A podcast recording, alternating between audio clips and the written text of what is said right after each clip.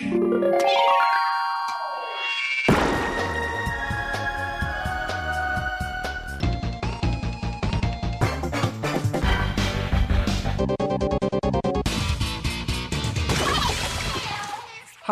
liebe Leute, willkommen zur 113. Ausgabe des Ice on Nintendo.de Podcast. Ich bin der Jörg, auch bekannt als The Unknown.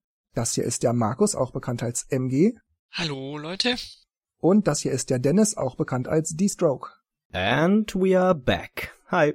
Das hier wird jetzt die Top- und Flop-Ausgabe für das Jahr 2017. Das bedeutet, wir sprechen über unsere Top- und Flop-Spiele für die Konsolen Switch und 3DS. Wir haben gerade noch kurz darüber gesprochen, ob wir die Wii U auch noch mit reinnehmen, aber die paar Spiele, die sowieso nur höchstens okay sind, da kommt man nicht mal auf zehn Titel oder so. Also das ist zu vernachlässigen unserer Meinung nach.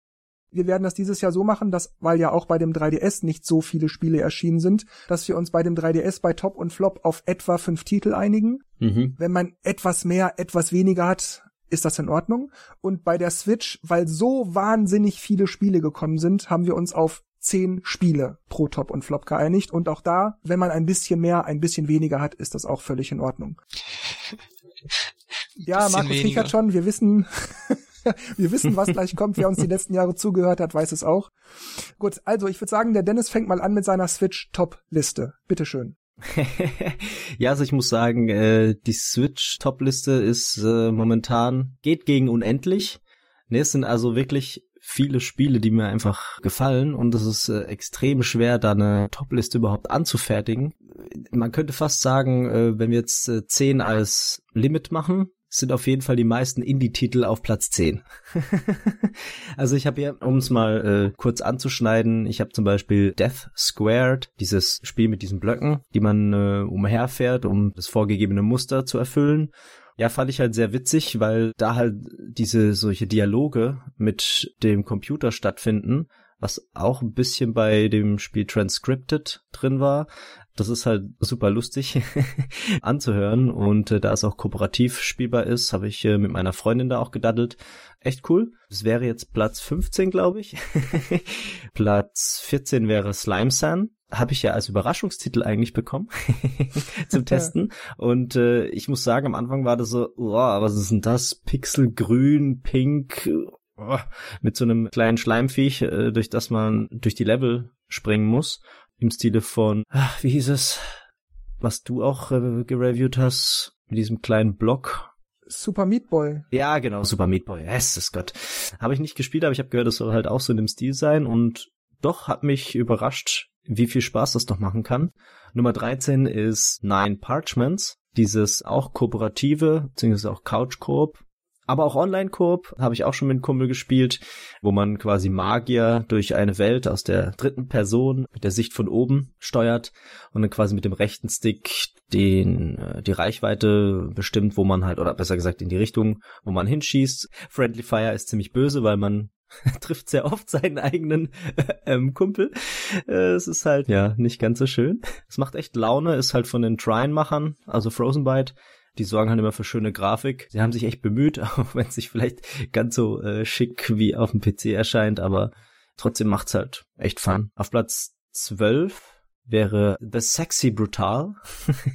ist noch sehr frisch, aber ich habe es einfach trotzdem auf die Liste gemacht, weil ich halt die Idee auch so kreativ fand und es bis jetzt eigentlich Spaß macht. Es ist ein, das sind Morde, die auf einem, in einem Haus passieren.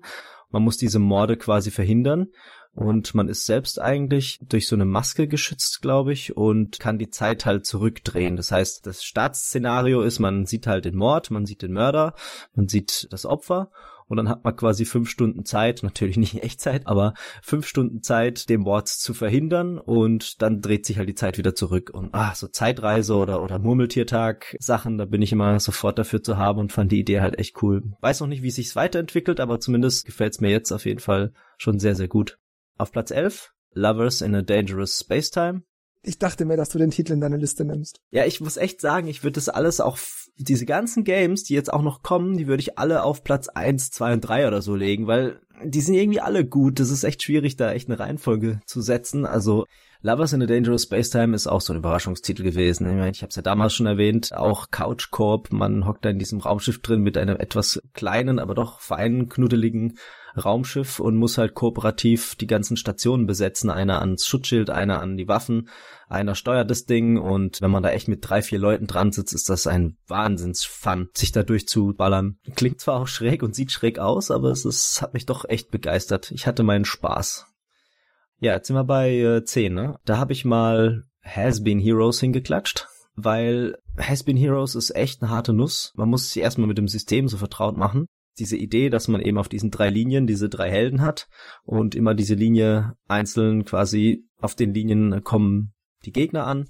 Ist quasi so ein bisschen Tower Defense, würde ich fast mal sagen, oder es ist ja eigentlich ein Roguelike, versucht sich da durchzukämpfen und wenn man halt kaputt ist, muss man wieder ganz von vorn anfangen. Aber es ist echt cool, was da halt für Taktiken und wenn man dann die ganzen Sachen einkauft und es ist jedes Mal immer wieder neu. Ja, ich möchte die Gelegenheit nutzen, dir kurz dabei zu pflichten. Ich okay. finde es auch großartig, aber ich finde die anderen Spiele noch ein Stück besser als Has Been Heroes, deshalb ist es nicht auf meiner Liste, sonst hätte ich eine Top 20 Liste machen müssen. aber ja, ich kann Dennis nur zustimmen. Has Been Heroes finde auch ich wirklich, wirklich großartig. Es ist ein tolles Spiel. Aber es ist knüppeldicke schwer. Ja, es äh, ist auch so ein bisschen so ein kleiner Frustfaktor drin, wenn es halt dann echt so, oh Mann, wie soll ich denn diese 20.000 Gegner, die da gerade auf mich zukommen, äh, platt machen? Ja, dann wird's auch schon mal ziemlich hektisch, ja. Ja, also ist nix für jemanden, der sich mal in Ruhe irgendwas äh, durchkämpfen will, sondern man hat zwar die Möglichkeit, immer die Zeit zu stoppen, um kurz zu planen, aber mh, hm, ja. ja, das Problem, was ich habe mit Has Been Heroes, sonst hätte ich vielleicht auch einen leichteren Einstieg gehabt, es erklärt sich nicht wirklich. Du hast ein ganz kurzes Tutorial, wie die Mechaniken sind. Also drücke das, um die Line zu wechseln oder irgendwas. Mhm. Aber welche Waffe was tut, welche Spezialfähigkeit was wie tut und so. Das muss man sich alles durch Stop and Go, durch Trial and Error, alles selber herausfuchsen und das kann schon mal die ersten vier, fünf Stunden des Spiels ausmachen, bis man ja. erstmal begriffen hat, wie es geht. Aber wenn man dann auf Augenhöhe mit dem Spiel ist, dann hat man nur noch den nackten Schwierigkeitsgrad, eben diese Horden von Gegnern, die Dennis gerade erwähnt hat. Und dann macht es wirklich Spaß. Es ist auch, wenn man diese, diese Zaubersprüche kauft, dann stehen da zwar irgendwelche Werte, aber man weiß nicht so richtig, für wen sind die jetzt gut, was bringen die jetzt genau und da muss man sich echt so ein bisschen durchfuchsen. Ja, das muss man erstmal alles begreifen, aber dann sitzt es auch, dann macht man das im Schlaf. Es es ist auf jeden Fall kein Spiel für Gelegenheitsspieler. Nein, das ist wirklich hammerhart. Aber macht Bock. Genau. Platz Nummer 9 hat's äh, LA Noir geschafft. Also jetzt habe ich sowieso die ganzen Spiele, die jetzt kommen, sind so noch mehr auf, wie sagt man, Kreativität und Ideenreichtum auf den Plätzen, weil man einfach merkt, wow, das ist irgendwie was anderes, da ist irgendwas Besonderes. Deswegen haben es die halt auch so hoch geschafft. Ich finde halt L.A. Noir war schon damals, als es rauskam, granatenstark, weil eben diese Idee, halt die Fälle zu lösen, die Leute zu befragen, das mag für manche vielleicht langweilig klingen, aber es ist halt echt ganz cool gemacht. Du hast halt einfach diese Geschichte, diese unglaublich gute Darstellung der Leute, weil die halt mit diesem speziellen Motion Capturing Verfahren und das halt extrem dieses diese Gesichtsdarstellung und da ist wirklich die Synchronisation mit Lippen, Stimmen und alles, das passt so perfekt auf den Punkt genau. Das ist unglaublich. Deswegen finde ich das echt ziemlich gut. Nächstes wäre Platz Nummer 8, Snipper Clips. Ich fand das schon äh, auf der Show in Frankfurt, wo wir waren, die erste Switch-Vorstellung und als ich da gespielt habe, war ich schon sofort verliebt in den Titel. Einfach toll mit diesen kleinen Figuren Sachen auszuschneiden, damit sie passen und sich da mit seinem Partner abzustimmen und hier finde ich es auch schön, dass Nintendo da jetzt einfach noch ein paar Level nachgeliefert hat und das Ding so ein bisschen unterstützt. Ja, ich weiß nicht. Ich finde Snipper Clips definitiv auch ein gutes Spiel, aber nicht so gut, dass ich davon behaupten würde, dass es ein Top Spiel, also eines der besten Spiele für die Switch ist. So gut gefällt's mir dann doch nicht. Also ich empfehle es gerne weiter. Hm. Ich weiß nicht, für eine Top-Liste ist mir das dann irgendwie nicht gut genug. Ja, ich finde halt, ähm, die Idee finde ich fast noch stärker als das gesamte, also weiß nicht, wie man sagen soll. Also ich fand einfach diese Kreativität, was sie da reingebracht haben, weil das gab's halt so in dem Stil auch noch nicht und das hat mich irgendwie sehr fasziniert. In der Gruppe ist es halt auch ganz witzig und zu zweit ja, kann man auch einiges an Spaß haben. Wie gesagt, ich habe mir auch sehr, sehr schwer getan, ähm, weil ich finde das Spiel echt super und ähm, die anderen sind auch irgendwie alle gut, deswegen müssten alle irgendwie auf Platz 1, 2, 3 sein. Hast du dir denn den Plus DLC dazugeholt schon? Nee, den noch nicht. Weil der ist tatsächlich noch stärker auch für drei und vier Spieler spielbar. Mhm. Also wenn Okay. du sagst, du hast immer drei, vier Leute da, mit denen du Switch zockst, dann kann ich dir das Plus-Update, das kostet auch, glaube ich, nur einen Zehner, dann kann ich dir das definitiv empfehlen, weil dann Hm. noch mehr Puzzle und auch, wie nennt sich das, diese Minispiele da, Basketball Hm, und hm. so, da gibt's auch noch mehr von diesen Spielchen, die man dann auch zu dritt und viert machen kann. Okay. Wenn das was für dich ist, so Couch-Koop, dann vor allem für dich eine dicke Empfehlung für das Plus-Paket. Mhm. Ja, jetzt wird's ein bisschen seltsam. Ich habe auch sehr lange überlegt, ob ich das so lass, aber vielleicht hätte ich da noch irgendwas rumgeschoben. Aber wie gesagt, ich kann es nur immer wieder erwähnen. Ich habe sie zwar jetzt in der Reihenfolge drinstehen, aber so richtig stimmen. Ah, ja, also Platz Nummer 7 ist Mario Kart 8 Deluxe. Es ist weit unten, sage ich mal schon. Mir hat's echt Spaß gemacht, die neue Version nochmal zu spielen, aber es war ja mehr oder weniger nur das gleiche Spiel wie auf der U mit ein paar Veränderungen, auch natürlich eine wichtige Änderung der Battle-Modus. Aber im Endeffekt muss ich sagen, paar Mal online gespielt und das war's dann aber auch irgendwie wieder für mich. Ab und zu mal wieder rausgeholt, klar, wenn wir mal was gezockt haben oder ja, wenn Freunde zu Besuch waren, hey, eine Runde Mario Kart, hat immer wieder Spaß gemacht, macht es auch immer wieder. Aber in Sachen neu und kreativ ist es jetzt halt auf sieben gelandet. Mir geht's da ähnlich wie dir. Ja. Wie gesagt, super geiles Spiel. Die Deluxe Edition hat natürlich noch mal ein bisschen was draufgelegt. Auf der Switch spiele ich es natürlich unheimlich gern, weil die Wii U, die verstaubt jetzt. Ist halt dann mal auf sieben. Ja, gut, dass äh, Jörg gesagt hat, äh, wir warten noch mit dem Podcast und äh, vielleicht kommen ja noch ein paar Titel. Und tatsächlich ist jetzt Xenoblade Chronicles 2 auf der 6 gelandet, weil das Spiel toll ist. Wie eloquent du das jetzt gerade begründet hast. genau, genau. Tolles Argument, ja. Es ist toll. Es ist halt einfach wieder ein Xenoblade-Titel. Erinnert ein bisschen mehr an den ersten Teil mit äh, viel Story und die Story ist echt ziemlich, ziemlich cool. Ich finde schon allein die Idee mit den Klingen, dass einfach deine Waffe sozusagen eine Person ist, die diese Klinge mit Leben füllt, das ist einfach cool. Das ist so ein typisches, eigentlich japanisches Ding, obwohl die Entwickler, glaube ich, Engländer sind. Deswegen, äh, wer mein Review gelesen hat, auch die lustige Synchronisation. Yo, mate, you know that, that is very nice. Hä? Was? Es ist schon sehr lustig, wenn auf einmal die Schotten sprechen. Aber ich finde halt, die Welt ist echt cool. Auch wenn sie technisch da noch ein bisschen nachliefern sollten, ist halt einfach dieses Feeling, dass man einfach in diese Welt reingesaugt wird und wird halt immer wieder überrascht. Und das Kampfsystem ist cool, muss man halt auch mögen, weil es ist schon so ein bisschen speziell. Aber haben sich halt wieder so ein bisschen was einfallen lassen, um das System etwas zu erweitern oder zu ändern. Ich hätte fast einen Platz getauscht mit meinem nächsten, die Nummer 5, Arms. Arms ist zwar auch so ein Titel, den ich in letzter Zeit etwas weniger spiele, aber bei mir ist es oft so immer, wenn ein Spiel mit Updates versorgt wird, dann mache ich es wieder an und will die Updates sehen. und so bleiben die Spiele frisch und glücklicherweise macht das Nintendo mit den Games momentan. Arms hat jetzt auch diesen neuen Modus da ähm, und, und neue Kämpfer auch wieder und neue Maps und Mesango oder wie er heißt, den finde ich auch echt witzig, witzig gemacht, sieht cool aus.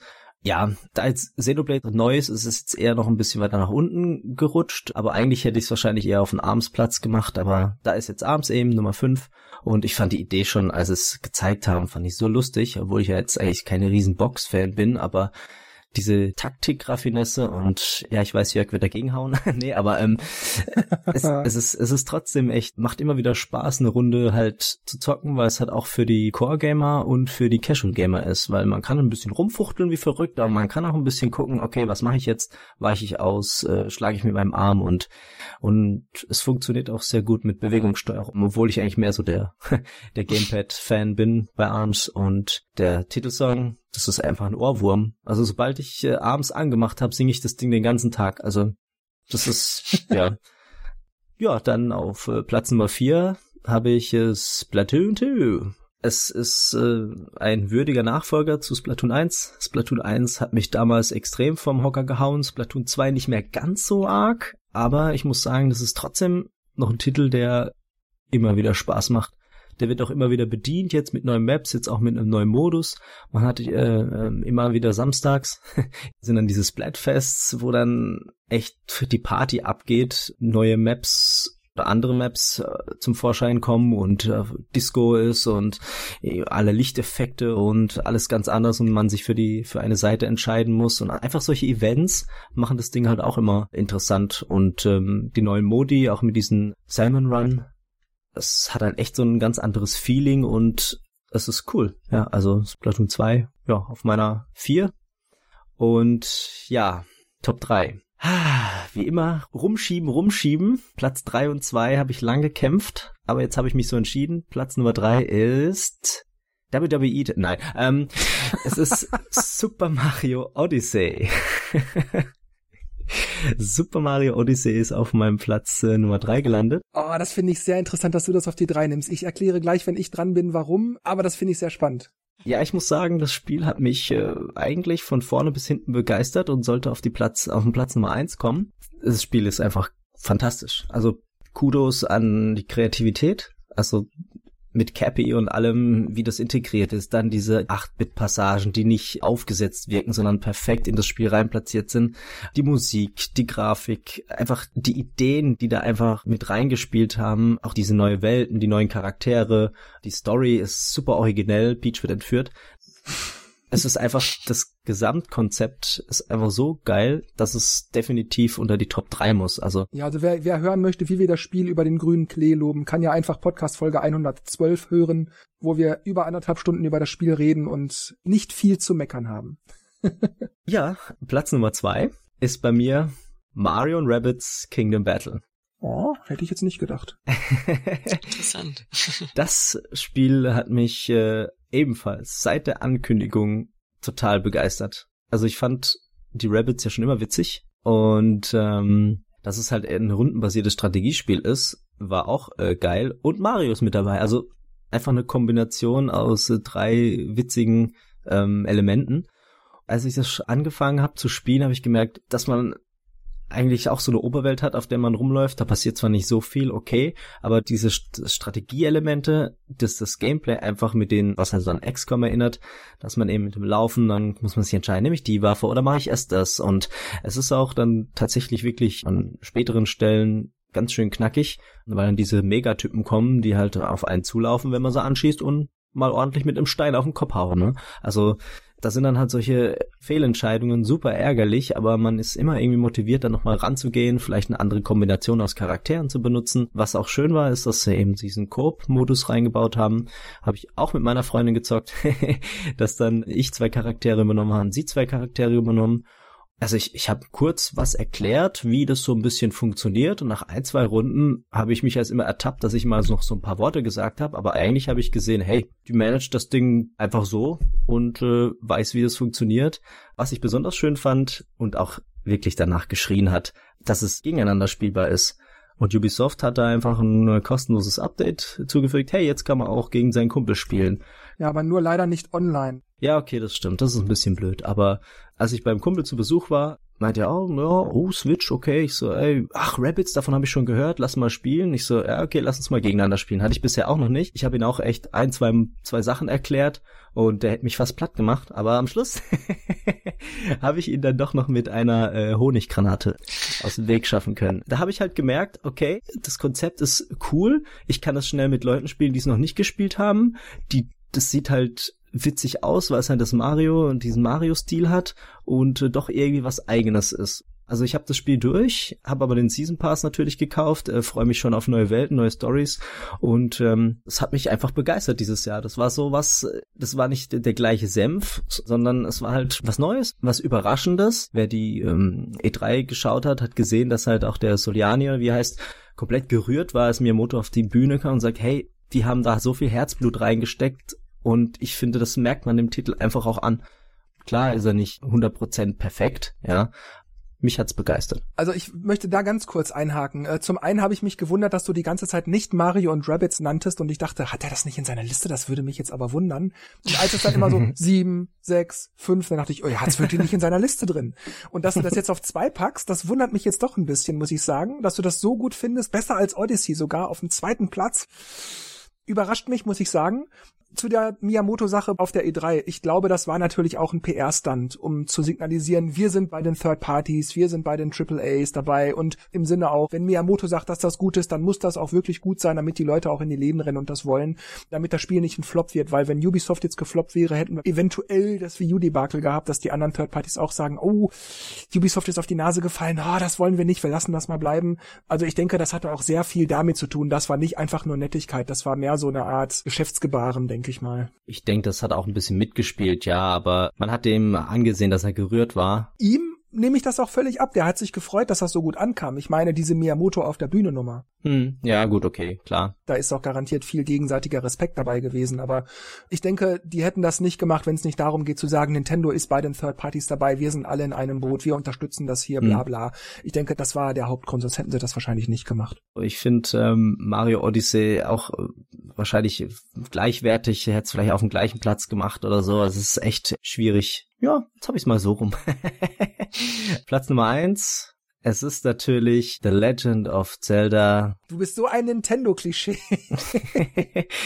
nee, also ich muss echt sagen, Breath of the Wild war von Anfang an was Besonderes. Es war ein Schritt in eine neue Richtung und es hat funktioniert. Nicht umsonst hat es so viele Platz Nummer eins und jetzt Best Game of the Year und bla bla bla abgeschnitten. Ja, da muss ja was dran sein. Nee, aber äh, meine persönliche Meinung ist es auch, dieses Gesamtkonzept hat begeistert, auch wenn ich nicht alles gut fand, aber ich finde, dass es halt extrem lange unterhalten hat. Jetzt spiele ich es wenig, weil ich einfach so viel anderes Zeug habe. Das ist einfach ein Riesengame. Ja, man, man, man ist da ewig unterwegs, beziehungsweise ja, jetzt kann man ja teleportieren, wenn man die Schreine hat. Und da habe ich gesehen, ey, da drüben ist noch ein Schrein, den habe ich noch gar nicht. Okay, dann gehe ich mal dahin und schon wieder waren äh, so eine Stunde weg. Ja, also man kann da wirklich in diese Welt eintauchen und es ist ein anderes Zelda-Feeling als die anderen Teile, sage ich mal. Ich würde nicht unbedingt sagen, es ist besser, aber es ist was anderes und es hat einfach so diese Besonderheit, also diese Idee, auch dieses Konzept, das hat mich einfach so begeistert und macht immer noch Spaß und ist deswegen auf Platz eins. Ich habe auch lange überlegt, so ein paar Pro-Kontra-Sachen gemacht und dann hatte ich es echt auf zwei und dann dachte ich, hey, aber Rabbits, ah, ich, oh, ich mach's mal auf drei. Also ich habe da so ein bisschen rumgespielt und auch vielleicht ein bisschen neckisch, aber es ist echt, ich finde die ersten zehn finde ich echt alle fast gleich gut. Ich habe sie genau, ich habe sie lang gespielt, ich habe sie dann ein bisschen vernachlässigt, aber wenn ich sie dann wieder angefangen habe, immer gemerkt, hey, geil, ich muss das eigentlich weitermachen. Deswegen müssen die eigentlich alle auf eins. Also es ist also 2017 fand ich echt so viel Zeug, was auf der Switch gekommen ist. Jetzt auch zum Schluss hin, was man jetzt alles hat, sage ich mal. Da war es echt schwer, ähm, wirklich die Liste zu machen. Und ich habe jetzt nicht alle alle 99 Spiele oder so, aber ähm, das, was ich halt habe, war schon schwer genug. was die Rangliste ja auch noch schwierig macht, ist ja, dass es ja ganz verschiedene Genres sind. Also richtig, ja. Wenn jetzt deine deine Top 3 anguckst, du hast ein Open World Spiel, ein Jump and Run und ein Strategiespiel. Dann zu sagen, ja, das eine ist besser als das andere, ist halt schwierig, weil das ja komplett andere Mechanismen Stimmt, sind, ja. Spielmechaniken und ja. Ich verstehe, was du sagen willst und ich stimme dir grundsätzlich zu, Markus. Aber ich finde schon, dass man auch bei völlig unterschiedlichen Genres sagen kann, das hat mir besser gefallen als das andere. Es ist was anderes, aber ja, trotzdem finde ich, ja, ja, nein, natürlich. Ich, hm. ich finde nur immer das so schwierig, wenn man sagt, ja, man kann ja die Genres nicht miteinander vergleichen. Das ist ja Äpfel und Birnen. Das ist grundsätzlich richtig. Wenn man sagt, das eine Spiel hat eine schlechte Story und das andere hat eine gute Story, wo man dann auch argumentieren kann, wo hat das Spiel eine Story, das ist ein Jump'n'Run. Aber ich finde trotzdem, dass auch bei völlig unterschiedlichen Genres kann man sagen, die Spiele sind etwa gleichwertig, aber das gefällt mir halt ein bisschen besser. Ich finde schon, dass das möglich ist. Aber gut, dann hören wir uns mal Markus Top-Liste an. Markus wird wie immer die längste Redezeit einnehmen. Ja, ja. ich glaub's auch. Bitteschön, Markus. Also ich fange mal an mit meiner Top 4. Da habe ich Snipperclips. Ich finde das Konzept sehr erfrischend, sehr witzig auch gemacht. Also die Figuren sehen ja aus wie die Joy-Cons. Auch im Zwei-Player-Modus macht es Spaß, wobei das da immer drauf ankommt, mit wem er spielt. das stimmt. Also ich habe halt im Freundeskreis Leute, da kann man nicht zu zweit zusammenspielen. Das funktioniert einfach nicht, weil immer der eine gegen den anderen arbeitet. Mach das doch so, du musst da hinspringen. Ja. Nein, müssen wir nicht, wir müssen das anders machen. Ja, genau, also habe ich auf Platz 4. Auf Platz 3 habe ich Pyo Pyo Tetris, was im Multiplayer, also ich habe es jetzt schon ein paar Mal gespielt, es macht einfach Spaß, da zu zocken, wenn dann immer diese, also zwischen Tetris und Pyo Pyo immer gewechselt wird und man dann überlegen muss, löse ich jetzt die Reihe kurz vor dem Wechsel auf, dann kommt die Strafe beim anderen, bei Pio Pio oder bei Tetris kann man ja dann ein bisschen beeinflussen. Boah, und stimmt, äh, was ich, hab, ich besonders ich toll finde, ist, dass die Demo alleine eigentlich schon reicht. Kann man nicht genug betonen. Die Demo genügt eigentlich völlig, wenn man nur im Multiplayer spielen möchte. Zwar nicht online, aber die genügt. Das ist unglaublich. Ich habe das Spiel tatsächlich in meiner Liste vergessen. es ist genauso wie bei Markus, ja. Ich habe auch nur die Demo, weil ich einfach, ich finde 30 Euro für das Spiel zu viel. Auch wenn's gut ist. Und die Demo reicht völlig aus, um mal eine Runde Tetris zu spielen. Man kann sogar zu viert spielen, ja. Und, und die japanische Version sogar über zwei Runden. Das hat mir völlig gereicht. Aber es ist geil. Es ist halt Tetris. Also, aber es macht halt Spaß. Gehört auch noch in meine Top Ten. Ja, man hat dann fast schon ein schlechtes Gewissen, dass man nur die Demo hat. ja, ja, das stimmt. Ja, vielleicht gibt's ja mal so ein Sale für 20 Prozent oder so. Jetzt ist ja ein Sale, aber es kostet jetzt 24 oder so. Was findet ihr denn für einen Preis angemessen? Weil ich habe ja die Vollversion und die hat wirklich voll die Features. Du kannst alles Mögliche damit spielen. Du kannst online jeden Modus spielen. Du kannst einfach nur so klassisches Tetris und Puyo Puyo spielen, also endlos, bis du halt irgendwann kaputt gehst und so. Äh, du, du kannst wirklich alles. Das Spiel ist voller Features. Features. Also ich finde 20 Euro, 25 finde ich völlig in Ordnung. Mhm. Ja, also wie gesagt, ich streite es auch nicht ab, aber wenn ich mal eine Runde Tetris spielen will, dann reicht mir die Demo. Ich denke, das ist das Problem. Tetris, also man denkt halt immer, ja, Tetris, warum soll ich da jetzt wieder 20 oder 30 Euro ausgeben? Obwohl da im Hintergrund schon manchmal an, an neuen Spielmodi gearbeitet wird oder so, aber es ist halt Tetris und irgendwie gibt's das halt schon seit 30 Jahren. Wobei Online-Spielen ist natürlich ein Argument, klar. Auf Platz zwei habe ich The Legend of Zelda Breath of the Wild. Ich habe es allerdings für die Wii U gespielt, aber gehe mal davon aus, ich habe da jetzt nichts verpasst. Die sind ja identisch, die Versionen. Ich finde das Spiel eigentlich so im gesamten Konzept, wie es gemacht ist, eigentlich okay oder gut, ja. Also mir hat es Spaß gemacht, durch die Welt zu reisen und alles zu erkunden und vor allem, was auch sehr viel Spaß gemacht hat, war die Schreine zu finden und diese Türme zu aktivieren, dass man sich dann halt äh, beamen kann an diese Orte, dass man nicht so viel laufen muss. Aber was ich im Nachhinein dann doch, als ich es dann durch hatte, oder was heißt durch hatte, den Endgegner besiegt hatte, so muss man es nennen, hat mir dann doch ein bisschen diese klassischen Dungeons, die haben mir echt gefehlt. Also die würde ich mir zurückwünschen. Das hätte jetzt zu diesem Gesamtkonzept mit der Open World vielleicht nicht so reingepasst, wenn man da jetzt noch acht komplexe Dungeons reingepackt hätte.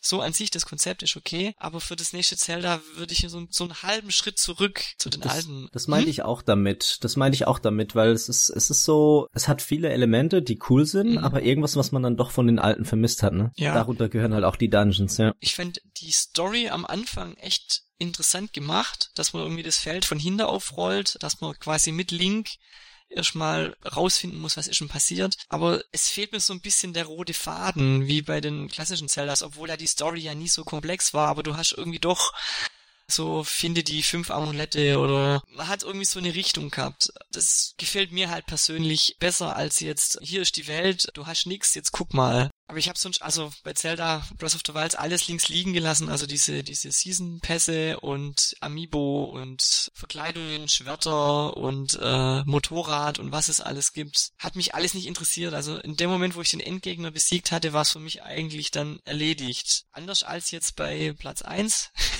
Gute Überleitung. Auf Platz eins habe ich äh, Super Mario Odyssey. Ja, ich denke, in unserem Podcast haben wir ja schon viel dazu gesagt. Also mir macht es immer noch wahnsinnig viel Spaß zu suchen nach den Monden. Jetzt langsam kommt so der Zeitpunkt, wo man auch mal eine halbe Stunde spielt und keinen findet. Oder halt, ja, man, man weiß, an der Stelle ist einer, aber man findet ihn, man findet ihn einfach nicht. Ansonsten großartiges Spiel. Sehr viele frische Ideen drin, sehr viele alte Sachen drin, alles so übergangslos, man hat keine Ladebalken, wenn es ins von 3D in 2D geht, einfach alles flüssig und fluffig, was es auch noch sehr angenehm macht zu spielen, finde ich. Bin jetzt ich dran mit den Switch-Tops. Da möchte ich kurz vorweg sagen, ich habe im Gegensatz zu Dennis, der es ja zwei, dreimal betont hat, nicht unbedingt nach Innovation oder noch nie dagewesen gewertet, sondern danach, wie sehr macht mir das Spiel Spaß oder hat es mir gemacht und wie oft und wie lange habe ich das Spiel gespielt oder spiele ich es noch? Ja, nee, nee, verstehe mich nicht falsch. Also ich habe es jetzt nicht nur nach Innovation bewertet, sondern hey, das war eine tolle Idee, das ist jetzt Platz eins, sondern es hat mir ja schon Spaß gemacht, weil halt die Idee so toll war, weil mir die Idee halt auch so gefallen hat. Ja, dann habe ich dich ein bisschen missverstanden, dann entschuldige ich mich dafür. das war ja eine komische Liste. Mein Platz 12 ist Steam World Heist, die Ultimate Edition. Das ist noch nicht raus und ich habe zum jetzigen Zeitpunkt der Aufnahme es auch noch nicht vorliegen als Rezensionsexemplar. Ich hoffe, dass ich das bald kriege. Aber ja, es wird Steam World Heist sein, dass ich schon auf dem 3DS zweimal durchgespielt habe, auf zwei Stufen, auf der Wii U auf drei Stufen, also dreimal durchgespielt habe. Es war immer in meinen Toplisten 2015 und 2016 Und wenn das auch nur ansatzweise so gut ist wie auf der Wii U bzw. 3DS, dann gehört SteamWorld Heist in die Top für 2017.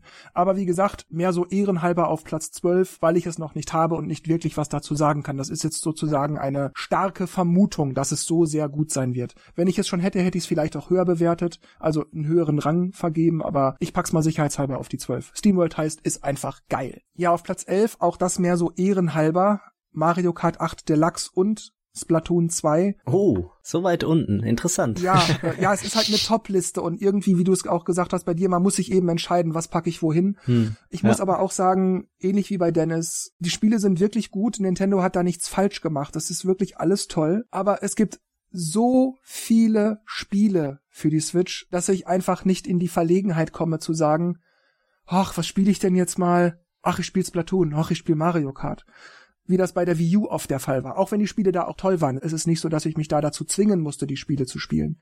Aber ich hätte sicherlich auch viele andere Sachen gespielt, wenn es sie gegeben hätte. Aber das waren eben die einzigen Spiele, die man immer wieder gerade auch online spielen konnte. Es gab ja sonst nicht viel anderes. Die einzigen zwei, die online gingen. Ja, mehr oder weniger ja. war das so. Die, wenn du was mit jemandem online spielen willst, gerade wenn es drei, vier Leute in der Gruppe waren, dann ging das nur mit Mario Kart, manchmal noch Splatoon. Hm. Alles andere hatte dann wieder irgendeiner nicht. ja, und bei der Switch ist das definitiv nicht der Fall. Nochmal, die Spiele sind toll, aber es ist auch so ein bisschen, ja, so ein bisschen der Lack ab. Wenn ich gefragt werde, wir spielen Splatoon, spielst du mit? Dann sage ich schon mal ja. Aber ich schlage auch dann öfter mal vor, ach du, wollen wir nicht Street Fighter spielen? Oder wollen wir nicht hm, hm oder hm, spielen? Das kommt von mir ganz oft. Einfach weil ich so viel hab, was ich dann ein bisschen lieber spielen wollen würde als Splatoon oder Mario Kart, dass ich das zumindest vorschlage.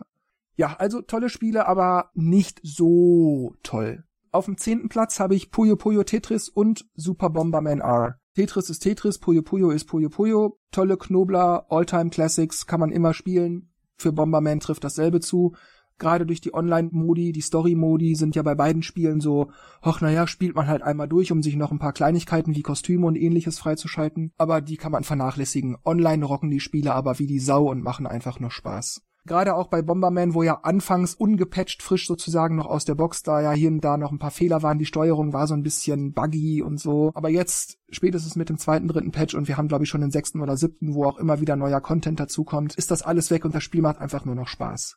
Auf dem neunten Platz Fast RMX. Auch das hätte ich eventuell höher bewertet, wenn A, die Konkurrenz nicht so groß gewesen wäre für die niedrigeren Ränge und B, wenn es online mehr Leute gäbe, die es dann spielen würden. Du findest leider, warum auch immer, bei Fast RMX wenig Leute, die es spielen. Und die sind entweder verteufelt gut, sodass ich da kaum eine Chance habe mitzukommen, oder die haben das gerade sich gekauft und fangen erst an damit und dann, ja, dann zock ich die einfach ab und dann macht's eben keinen Spaß. Also bei Fast RMX liegt's auch so ein bisschen daran, dass es online nicht so viel los ist, was ich sehr, sehr schade finde, denn das Spiel ist großartig. Auf dem achten Platz, da war ich von mir selber überrascht, ist Spelunker Party. Im Grunde ist das nichts Besonderes. Man rennt halt durch eine Höhle, so ein bisschen Jump'n'Run-mäßig. Ja, so eine Art unterirdisches Mario Bros. kann man sagen. Aber man kann es zu zweit, dritt und viert spielen, auch online zu zweit, dritt und viert spielen und immer mal für eine halbe Stunde, Stunde am Abend, ach, ich mach noch mal eine neue Höhle. Ach, ich habe hier noch in der Höhle das Puzzleteil nicht gefunden. Ach, da fehlt mir noch dieses Zauberei. Da gehe ich noch mal kurz rein. Dafür eignet sich das perfekt. Die Spielstände off und online sind nicht getrennt. Was du online findest, hast du auch automatisch in deinem Singleplayer Offline Spielstand drin und so. Deshalb kannst du das spielen, wie du willst, kreuz und quer. Ich finde das äußerst gelungen, es macht Spaß. Wobei ich finde, es ist schon wirkt so schon, schon so ein bisschen hölzern, als wäre so ein Handygame, weil die Animationen so ein bisschen komisch sind und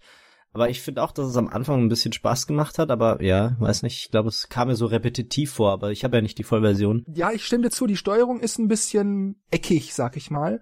Aber ja. ich denke, dass das absolut bewusst so geschehen ist, denn was man vielleicht nicht unbedingt weiß, ist, Spelunker war früher ein NES-Spiel, das, wenn auch achtbittig, genau dieselbe Spielmechanik hatte. Es spielte sich genauso, war halt nur nicht so, nicht so schön anzusehen und klang auch nicht so toll. Und deshalb ist da nicht viel anders. Und da war das auf dem NES aber auch schon so. Aber das macht auch einen Teil des Schwierigkeitsgrads aus, weil bei Mario ist es so, wenn du an einer Liane hängst und du willst runter, drückst du den Sprungknopf, Mario lässt die Liane los und lässt sie einfach fallen. Egal wie tief es ist, er landet auf dem Boden, ihm passiert nichts. Bei Spelunker Party ist es so, wenn du an einer Liane hängst und du lässt dich einfach fallen und es ist zu tief, dann verlierst du ein Leben, weil aus so einer Höhe kann man einen Sturz ja eigentlich nicht überleben. Also ich denke, das spielt da auch eine Rolle. Du hast nicht diese perfekte Jump-and-Run-Mechanik, wie man das aus den Mario-Spielen in der Regel hat, sondern das ist da ein bisschen realistischer und ich glaube, das war, was Square Enix da versucht hat umzusetzen bei Spelunker Party. Aber da hat man sich nach einer halben Stunde dran gewöhnt und dann weiß man, okay, ich darf jetzt nicht loslassen. Ich muss gucken, dass der Boden ein, ein bisschen flacher ist, so dass ich mich dann auch darauf fallen lassen kann. Auf dem siebten Platz sind zwei Spiele. Da nenne ich zuerst mal Disgaea 5 Complete. Wer die Disgaea-Spiele nicht kennt, das ist so ein bisschen Fire Emblemig. Kann man, glaube ich, gut damit vergleichen. Wer Fire Emblem sehr gerne spielt, sollte sich Disgaea 5 unbedingt angucken. Ist ein pervers umfangreiches Spiel, man kann jeden Charakter bis ins Kleinste anpassen, wirklich bis ins kleinste Detail anpassen. Es gibt so viel zu skillen, zu tweaken, zu kaufen, zu verkaufen, zu sammeln, wenn man das will. Man muss es nicht, man kann es. Es ist alles optional. Zu erledigen. Es gibt Quests über Quests über Quests über Quests. Man hat das Gefühl, der Story-Modus will einfach nicht enden. Es macht so einen Spaß. Ich kann Disgaea 5 Complete nur empfehlen. Wirklich, wirklich gutes, gutes Spiel. Wer RPGs mag, die ein bisschen humorig sind, weil die Dialoge vor und nach den Kämpfen auch teilweise, wenn man auf diesem Schiff ist, auf dem man sich sozusagen von Level zu Level navigiert, da sind auch immer die lustigen Dialoge. Also wer so ein bisschen humorigen Einschlag auch mag, Disgaea 5, dicke, fette Empfehlung, gigantischer Umfang. Ebenfalls auf dem siebten Platz, ich habe es Dennis und Markus angedeutet vor der Aufnahme, ich hätte zwei Spiele, die vielleicht was für sie sind. Auch auf dem siebten Platz ist Poi Explorer Edition. Poi, also P-O-I geschrieben. Mhm. Das ist simpel formuliert ein Mario 64 Klon. Und jetzt denkt man natürlich, oh, Mario 64, das ist wieder, das schafft doch sowieso kein Spiel.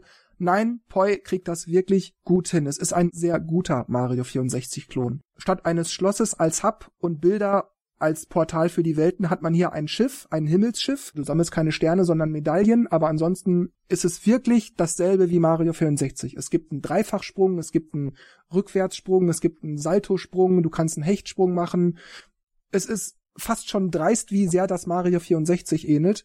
Auch im Umfang, du hast über 100 Medaillen zu sammeln. Es gibt Mini-Geheimlevel, wo man rutschen muss, wo man Kletterpassagen hat, wo einem die Plattformen wegbröckeln, wenn man drauftritt. Also durch das Gewicht fangen die an zu reißen und dann muss man schnell weiterspringen. Es gibt Klettergitter, wo man sich dranhängen muss, dann bewegen die sich auf und ab, vor und zurück, links und rechts, wo man dann hoch und runter noch ein bisschen kraxeln muss, wenn dann gerade Hindernisse bei der Hin- und Herbewegung kommen. Die Kamera spielt auch super mit. Das ist ja auch oft ein Problem bei 3D-Spielen ich kann das allen nur empfehlen, auch euch beiden. Markus, du spielst ja gerne auch Jumper. Guck dir wenigstens mal Trailer an.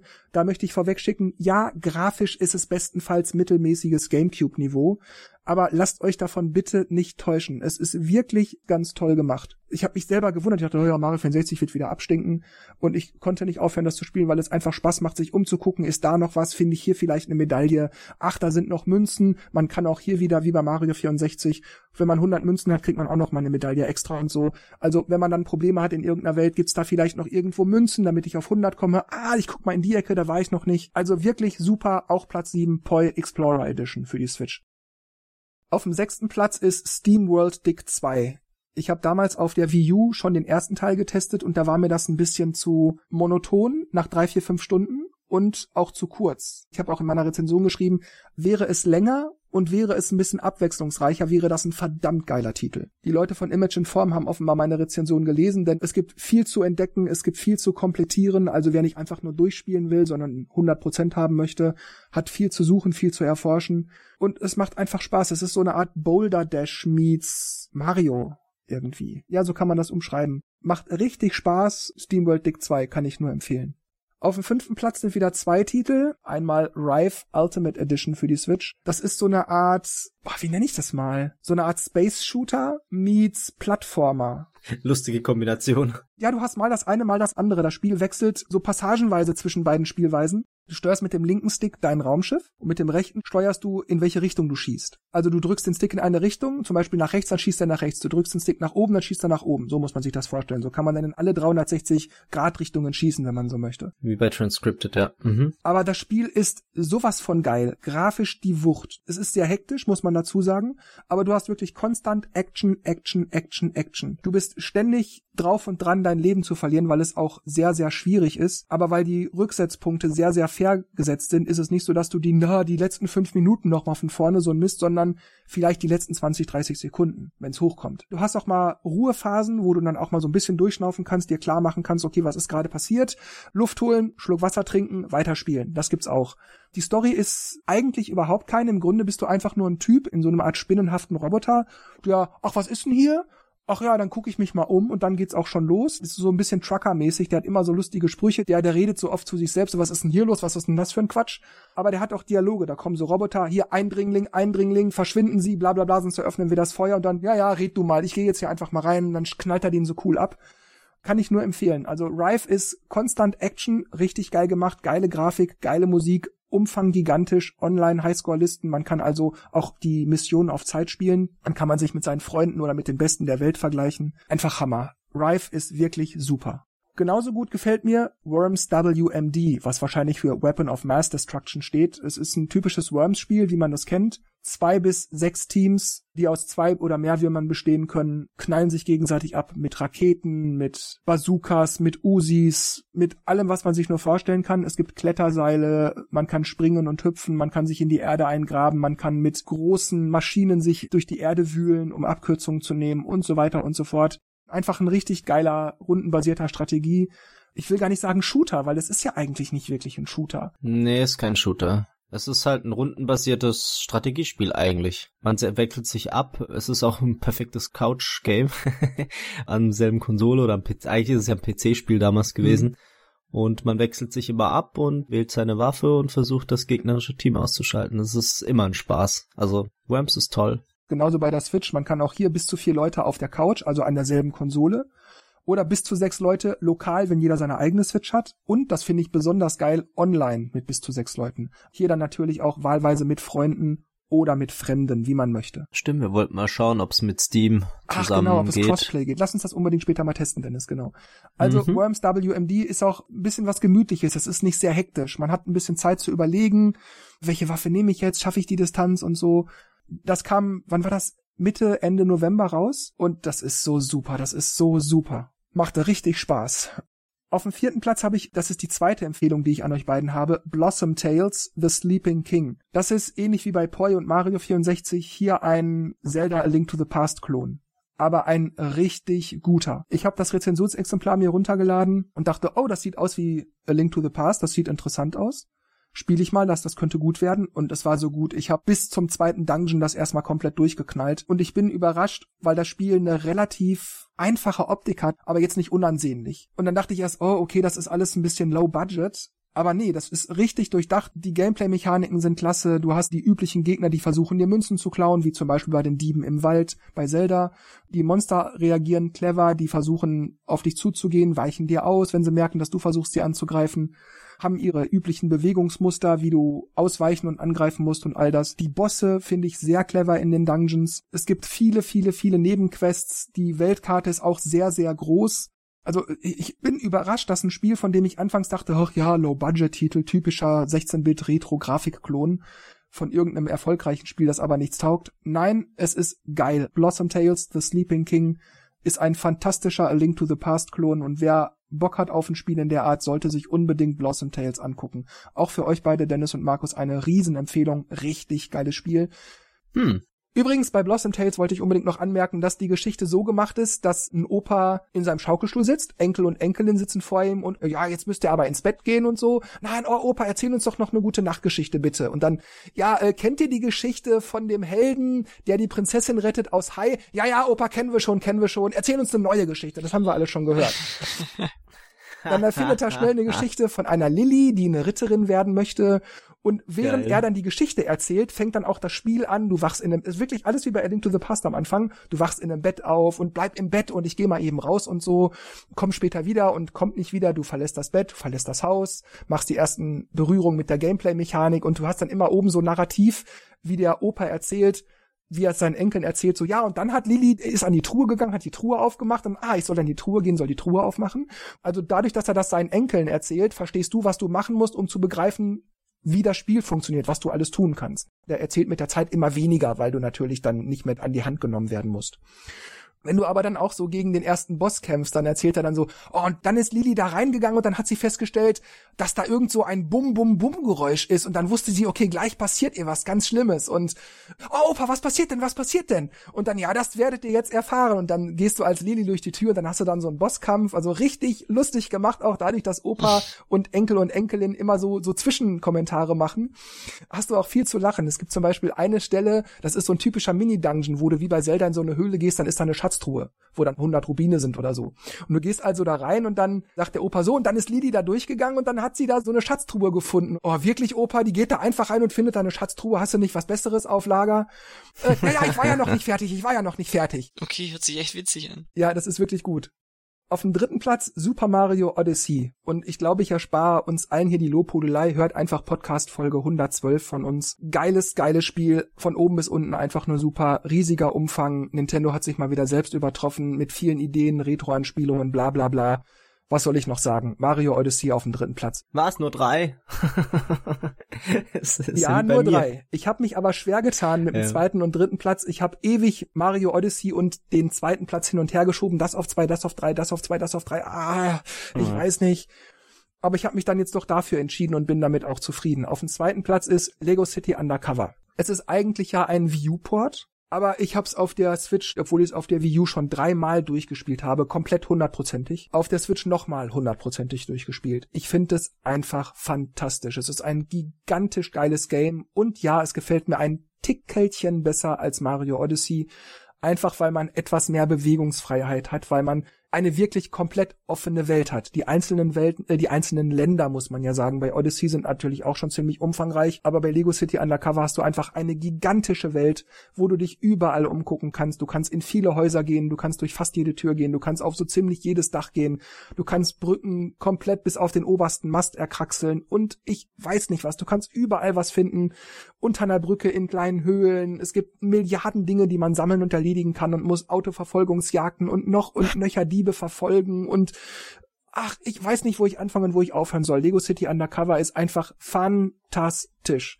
Wer das auf der Wii U noch nicht hatte, unbedingt jetzt nachholen. Wer seinen Kindern oder Enkeln eine Freude machen möchte und weiß, die kriegen eine Switch zu Weihnachten oder haben jetzt seit kurzem eine, unbedingt dieses Spiel kaufen, denn man kann es auch, wenn man möchte, zu zweit spielen. Zu zweit laggt es ein bisschen, also die Framerate geht etwas runter, es stottert ein bisschen, aber es ist auch dann noch gut spielbar. Zu zweit alleine hat man aber diese Probleme nicht, also wenn das Kind oder die Kinder das auch einfach nur abwechselnd alleine spielen möchten, denn es gibt auch mehrere Spielstände der, boah, es ist so gigantisch. Lego City Undercover ist die dickste Empfehlung, die ich für die Switch aussprechen kann. Es ist so schweinegeil. Ich fand's auf der View, fand ich's auch echt cool. Wobei es, ich fand's am Anfang richtig gut und am Schluss wurde storytechnisch irgendwie so ein bisschen schwächer, sag ich mal. Wenn du allerdings einen direkten Vergleich mit GTA machst, dann ist Lego City echt wenig, was es da an kreativen Ideen und Abwechslung gibt. Aber an sich so, für sich das Spiel ist echt cool. Vor allem, wenn man mal etwas anderes wie die normalen Lego-Spiele haben will, weil die typischen Lego Batman, Lego ja. Marvel, Lego irgendwas, die sind ja immer so ein gleiches Prinzip. Es gibt so viel zu sammeln, aber in einer anderen Form. Also es ist mehr so, immer so kleine Dinger und so kleine Passagen. Und Lego City ist halt ein, ein Open World GTA einfach. Ja, ich muss dazu sagen, ich kenne die GTA-Spiele immer nur so vom, man ist bei Besuch bei einem Kumpel und der sagt hier, willst du auch mal spielen, dann mhm. spielt man halt mal für 20 Minuten. Wirklich richtig gespielt habe ich es nicht, ich habe es mhm. mir mehr so mal angeguckt. Und ja, die Parallelen sind sehr, sehr, sehr frappierend zwischen Lego City Undercover und GTA. Ich kann jetzt zum Umfang nichts sagen, ich glaube dir aber gerne, weil du die Spiele ja sicherlich besser kennst als ich, dass die nochmals umfangreicher sind als Lego City Undercover und trotzdem ändert das aber nichts daran, dass Lego City Undercover mhm. verdammt umfangreich ist. Es hat auch viel Humor, viele Zwischensequenzen. Ja, ich stimme dir zu. Der Story-Modus ist so von der Gesamtspielzeit, wenn man auf 100% spielen möchte und dann hat man echt so um die 80 bis 100 Stunden zu tun, ist nur so ungefähr ein Viertel vom Gesamten. Das heißt, die Story hat man einigermaßen zügig durch, das stimmt. Aber danach macht es einfach noch so viel Spaß, sich dann in Ruhe durch die Stadt umzugucken, ohne zu sagen, da ist eine Mission, fang den Verbrecher. Sondern du kannst es machen, wann du willst, wie du willst, wo du willst, die Reihenfolge kannst du dir aussuchen. Du kannst dich stundenlang in irgendeinem Bereich umgucken, nach irgendwas forschen, bliblablub. Ach, das, boah, ich, ich kann von dem Spiel einfach nur schwärmen. Ich finde das fantastisch. Auf dem ersten Platz, ich glaube, da bin ich mein eigenes Klischee und ich glaube, weil ich es bisher auch noch nicht genannt habe, denken sich das jetzt eh alle, was jetzt kommt. Ultra Street Fighter 2 The Final Challengers. Ja, ich weiß, es hat auf Metacritic einen nicht ganz so hohen Punktedurchschnitt bekommen, wie ich mit weit über 90 Prozent vergeben habe bei mir in der Rezension, aber das ist mir völlig egal. Ja, es ist ein bisschen zu teuer mit 40 Euro, das finde ich auch, aber man kann es sicher auch gebraucht kaufen. Ja, es ist nur ein weiteres Street Fighter 2 Remake, man kann gerne darüber streiten, ob es das gebraucht hätte oder nicht. Ich stimme in allem völlig zu. Trotzdem kann ich es nicht ändern, ich habe eine schweinemäßig geile Zeit mit Ultra Street Fighter 2 auf der Switch. Also ja, was soll ich sagen? Ultra Street Fighter 2, ich habe schon über 250 Stunden in das Spiel gekloppt und ich spiele es immer noch sehr viel. Also jede Woche bestimmt fünf bis zehn Stunden, wenn ich kann. Und das ist nicht sehr oft, weil ich habe noch ein Leben außerhalb von Nintendo-Spielen und innerhalb der Nintendo-Blase habe ich natürlich auch sehr viele Rezensionsexemplare zu checken. Also wenn ich noch mehr Zeit hätte, würde ich noch mehr Street Fighter spielen. Es macht mir einfach nur Spaß. ich hab's mir schon fast gedacht, aber ich hätte ja, ich dachte, du machst vielleicht dann doch eine, eine andere Reihenfolge und dass es irgendwo unter den Top 3 oder so ist noch. Aber ähm, ja, ist ja immer noch 2017, da ist es rausgekommen, dann ist es irgendwie schon fast klar, dass es da bleibt.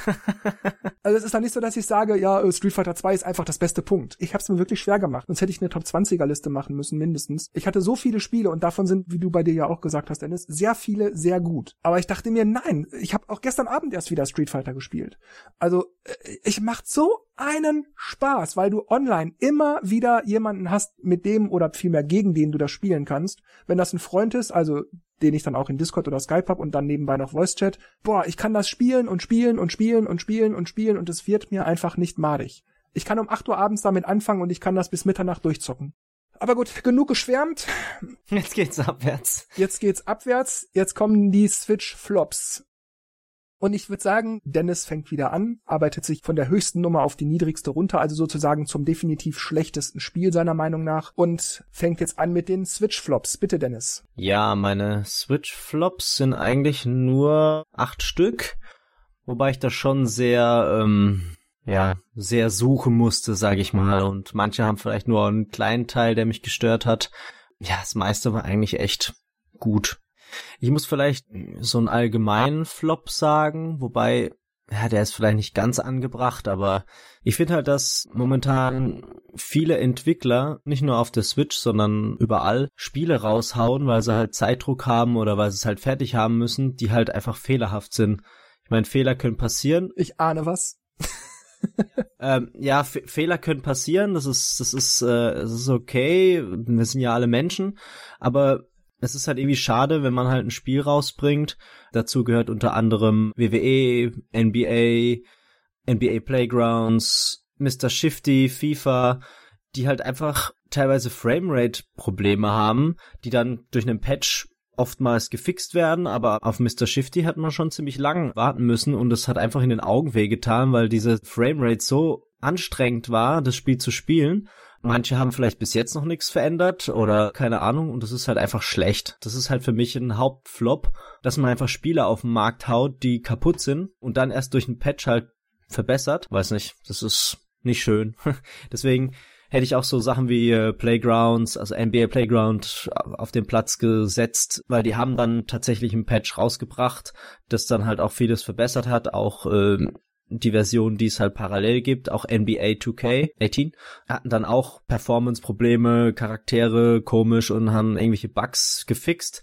Okay, dann ist es ja in Ordnung und es nähert sich dann schon an den anderen Versionen auf anderen Konsolen an, aber ja, das mal dazu.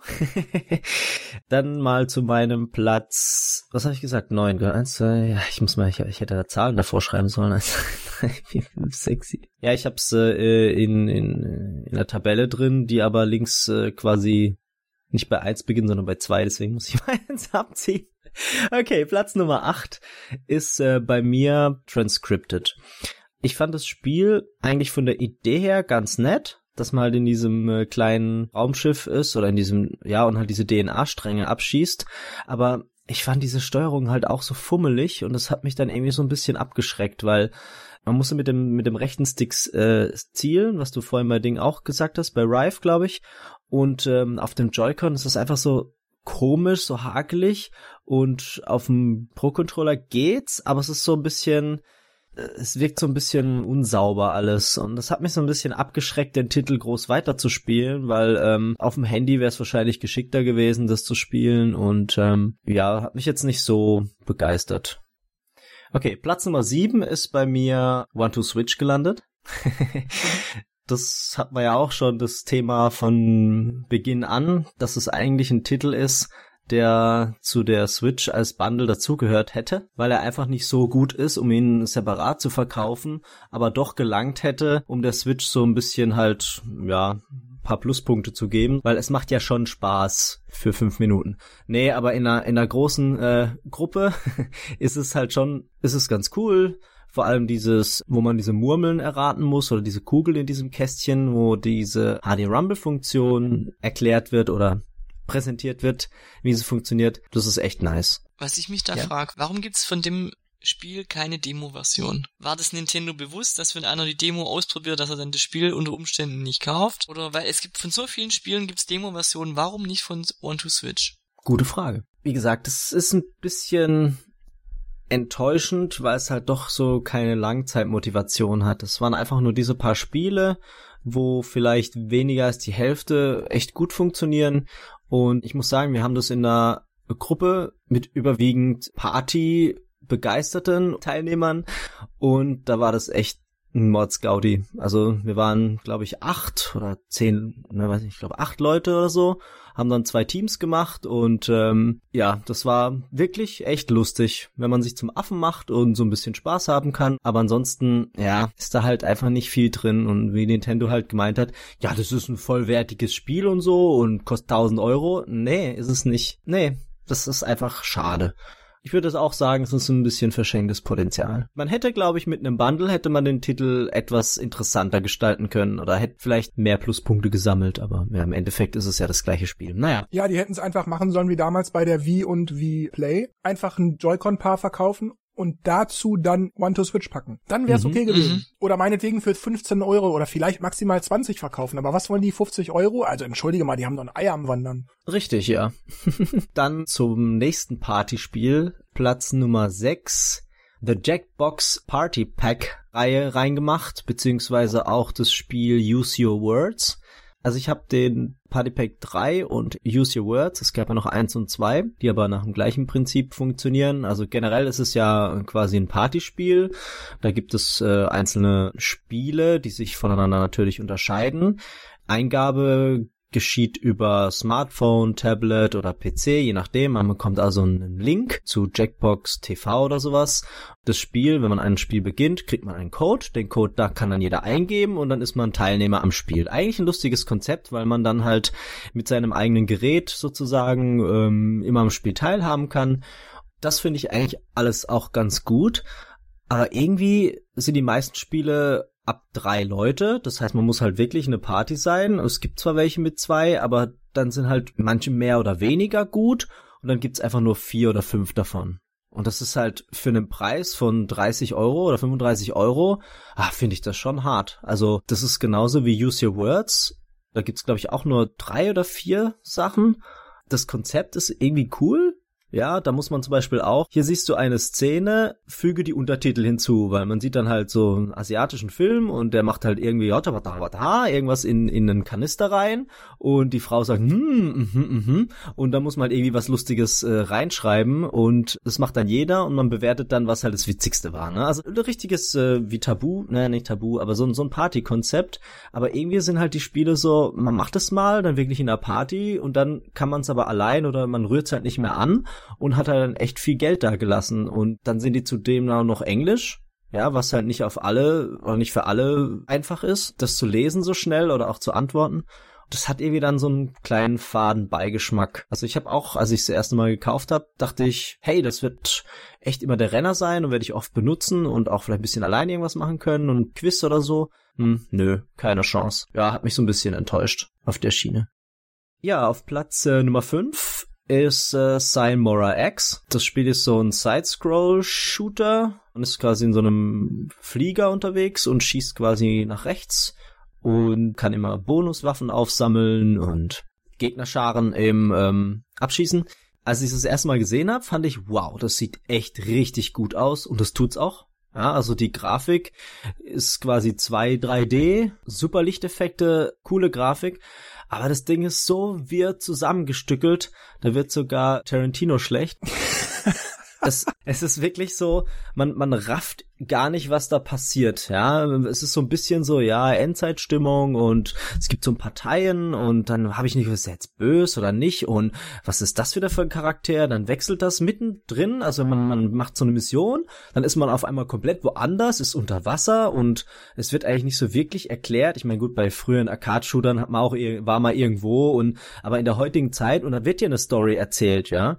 Ist so ein Text, dann auch Synchronsprecher, ja, und dann geht's halt los und man denkt, okay, was passiert jetzt hier? Und das Spiel wirkt dann halt auch so schnell und so aber eher so so so hektisch. Äh, hart ist es auch, teilweise sogar unfair, würde ich sagen. Und das fand ich dann irgendwie blöd. Und dann ist man nach vier Stunden durch. Das war's dann auch. Gibt's ein paar Multiplayer-Sachen, ja, aber das, das hat auch, das hat einen sehr sehr hohen Preis. Und was halt auch ein großes Problem ist, dass die Switch halt ordentlich auch Preise verlangt weil das Spiel kostet vielleicht bei Steam 9 Euro und auf der Switch kostet es halt dann 29. Und dann denke ich mir, oh wow, also äh, pff, irgendwo ist auch gut wieder. Natürlich ist es eine neue Konsole, die auch wahrscheinlich Produktionskosten auch jetzt nicht gerade wenig sind, ja. Aber dass man dann mal für manche Spiele tatsächlich für alte Spiele, die bei Steam nicht so viel kosten, in einer Remake-Version dann echt so viel Geld verlangt, boah, muss ich als schon als mal schlucken. Ähm, ja, und dazu gehört auch Simora X. Ich werde jetzt mal on the fly meine Liste kurz umstellen und werde auf Platz Nummer 4 werde ich Snake Pass stellen. Snake Pass ist das Spiel, wo man mit dieser Schlange durch so eine schön gestaltete Welt sich schlängelt und Sachen einsammeln muss, etc. Ich fand das Konzept witzig, mir hat auch die Grafik gefallen, ich fand den Stil irgendwie schön. Dann habe ich mir das geholt, im Sale, glaube ich, aber waren auch, keine Ahnung, waren das auch 20 Euro. Und irgendwie war ich enttäuscht. Ich finde die Steuerung echt fummelig, komisch. Also ich habe echt eine Weile versucht, mich da reinzufinden. Also man hat diesen, mit ZR bewegt man sich, glaube ich, nach vorne und mit A kann man die Schlange so nach oben stemmen, dass die quasi sich an irgendwas entlang schlängelt. Aber sie hält sich nie so richtig fest. Das kann man zwar mit einer Taste machen, aber der Sinn ist, dass man halt immer sich um die Sachen rumschlängelt, also mal A loslässt, A weiter, dann weit, dann, aber die Physik spielt da auch eine Rolle und zieht die Schlange halt immer irgendwie nach unten. Und ey, ich habe manchmal so geflucht, ich hätte meinen Controller durchs Fenster werfen können. Man sieht diese Münze und denkt, okay, jetzt schlängel ich mich hier rum und auf einmal rutscht er ab und oh, jetzt will ich die Taste drücken und, oh, und dann fällt er runter. Man muss irgendwo wieder weit weg anfangen und ah, das hat mich so aufgeregt. Irgendwie fand ich es dann eher nervig als als schön. also ich muss zugeben, das überrascht mich jetzt doch ein bisschen, weil ich, also ich habe selber nicht gespielt, aber ich habe überall nur gelesen und gehört, dass Snake Pass den dicke Empfehlungen bekam. Tolles Spiel, super gemacht, weiter so. Ja, vom Konzept her ist es auch ganz cool, aber ich komme irgendwie mit dieser Steuerung nicht klar. Da bin ich zu blöd, aber ich finde es echt schwer. Also es ist auch so schwer, dass ich das nicht perfekt lernen kann oder will. Ich weiß es nicht. Und dann ist es, hat es total, macht es keinen Spaß. Und dann lege ich es einfach wieder weg.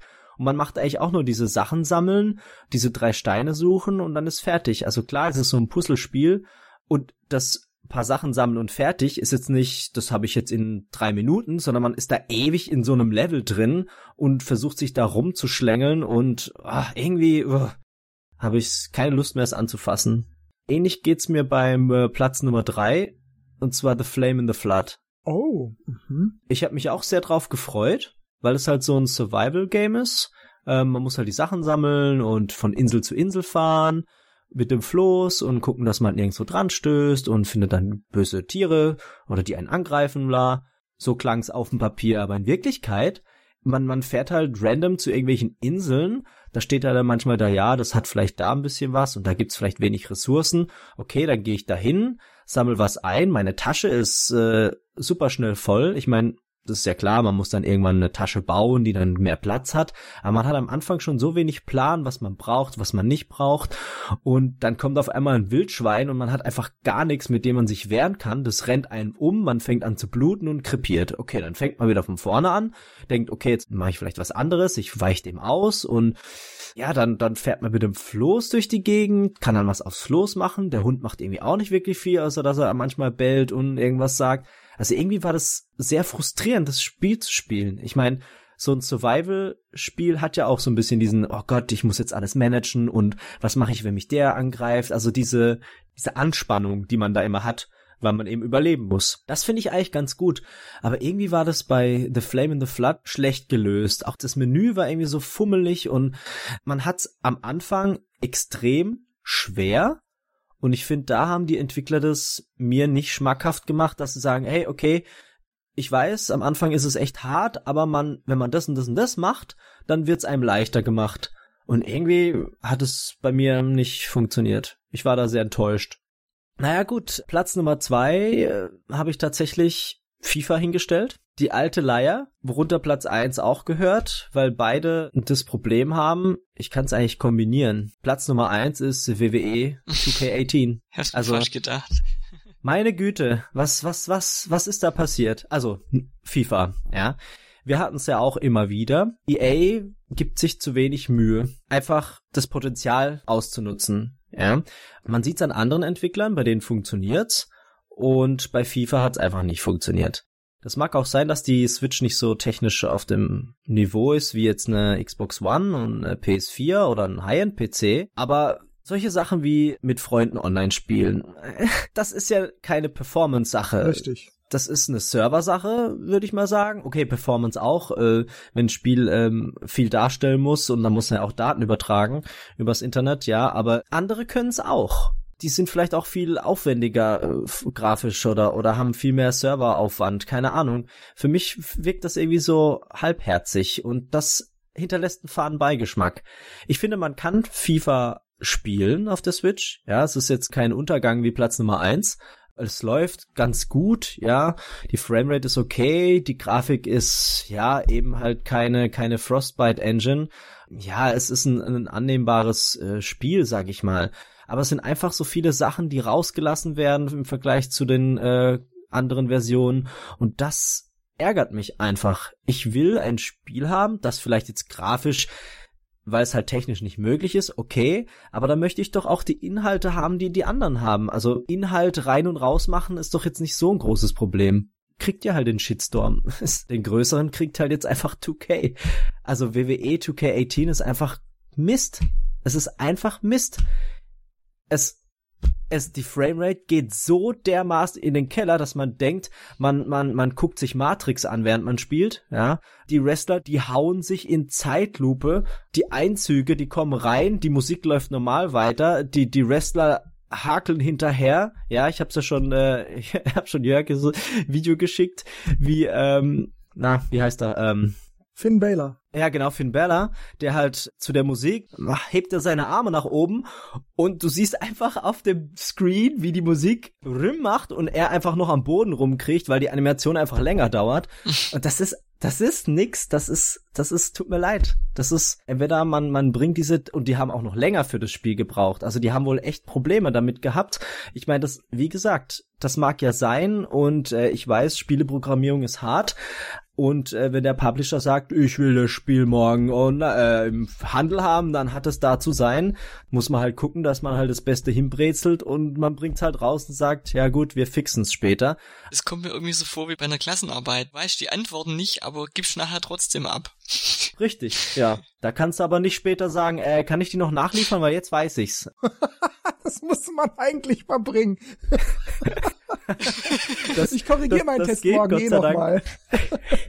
ja, das geht Gott sei Dank bei Patches, ja, wobei, wenn es halt technische Schwierigkeiten gibt, weiß ich nicht, inwiefern sie das echt noch fixen können, aber die haben ein extremes Framerate-Problem und das haben viele Spiele fixen können. Ich hoffe, dass es 2K auch noch schafft, weil NBA haben sie hingekriegt. Also ich habe ja die Version später gekriegt zum äh, Testen. Da sind ja schon alle Patches draußen gewesen und es läuft gut. Ja, also ich weiß nicht, wie es vorher war. Wahrscheinlich auch schrecklich. Nee, tut mir leid. Das ist halt einfach.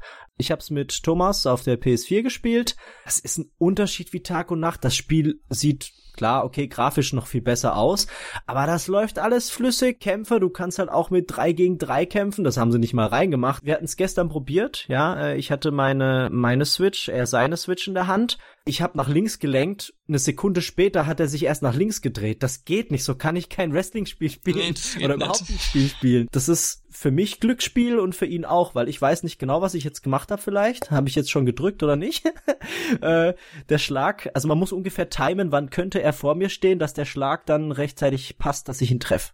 Ähm, Und wenn du das Ja. mal raus hast, dann kannst du die PS4-Version nicht mehr spielen, weil du dann immer Genau. diese eine Sekunde Verzögerung mit einrechnest. Dann habe ich noch äh, von, äh, von einem weiteren Kumpel gehört, dass er wohl das Update nicht geladen hat von WWE. Und wenn man das nicht tut, bekommt man eine Art Demo-Version, die wohl nur acht Wrestler oder so hat und man kann nur eins gegen eins spielen. Ach ja, stimmt. Man muss, wenn man das Modul kauft, ja noch diese 24 Gigabyte dazuladen, ne? Wow. Wow, ich meine, wir leben in der heutigen Zeit des Internets, okay, aber das habe ich bei NBA, das kann ich eigentlich da auch gleich äh, reinschmeißen, also in Sachen Patches und Downloads. Schön, dass es das gibt, aber ich musste mich erstmal eine Stunde oder mehr hinsetzen, bis diese 17 Gigabyte geladen waren äh, und dann nochmal Patches 30 Gigabyte oder was weiß ich. Also man braucht echt viel Platz und viel Zeit, um diese Riesenspiele zu updaten. Und bei WWE klingt das so, als müsste man das ganze Spiel erst runterladen, bevor man das überhaupt spielen kann.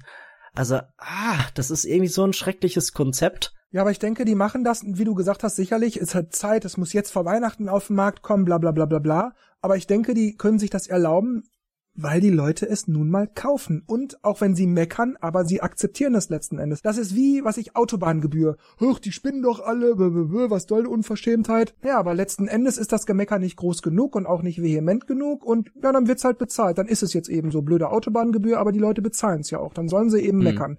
Und ich denke, so ähnlich ist das bei diesen Spiele halbfertig auf den Markt bringen, obwohl man genau weiß, dass sie halbfertig sind, patchen wir später. Und die Leute, ja, die akzeptieren das mehr oder weniger. Dann ist das eben so. Gut, ich denke, dass halt auch viele Leute A nicht unbedingt Bescheid wissen und B auch keine Alternativen haben. Also wenn ich jetzt nur eine Switch habe und ich möchte gerne Wrestling spielen, dann ist halt WWE 2K18 das einzige, was es gerade gibt. Und das ist halt auch so ein Problem. Da muss man halt sagen, okay, äh, wenn ich weiß, dass es schlecht ist, hole ich es mir dann erst gar nicht und warte, bis es was Besseres gibt. Oder beiß ich in den sauren Apfel und sag, okay, mit denen kann ich leben. Wenn es halt viele solche, solche Spiele in Zukunft gibt, dann wirkt es sich ja auch negativ auf die Switch aus. Weil dann könnte man ja meinen, Ja. als Nicht-Videospiel Verrückter auf der Switch kommt nur Schrott raus. Ja. Also wenn das jetzt überhand nehmen würde, sowas. Ja gut, es ist aber natürlich nicht Switch-exklusiv. Ich erinnere mich zum Beispiel an viele PC-Spiele, unter anderem Anno 1503 war es, glaube ich, bin gerade nicht sicher, wo auch irgendwie der Zwei-Spieler-Modus erst gepatcht, reingepatcht wurde, obwohl der versprochen wurde vorher. Dann war das aber nicht so wirklich das Gelbe vom Ei und dann stürzte das dauernd ab und ach, dauernd Verbindungsabbrüche. Da ist jetzt Anno nur ein Beispiel, also das gibt's auf dem PC auch in Massen. Wenn man das Spielchen so weitertreibt, dann kann man wahrscheinlich irgendwann ein Jahr vorher schon mal die Packung kaufen. Bring die nicht auf Ideen, Ja, Markus, so, bring die nicht auf äh, Ideen. Also bei meiner Freundin war es ja so, ne? Die hat sich Stimmt. damals äh, Tomb Raider gekauft, ne? Habe ich dir gleich mal erzählt. Ganz normale Spielepackung. Ja, dann ha- hat es aufgemacht, konnte man einen Code eingeben und man musste das ganze Spiel äh, auf Steam runterladen. Das waren, keine Ahnung, 30 Gigabyte, 40 Gigabyte. das ist, äh, what the hell? Ja. So, Markus, bitte, deine Switch-Flops für 2017.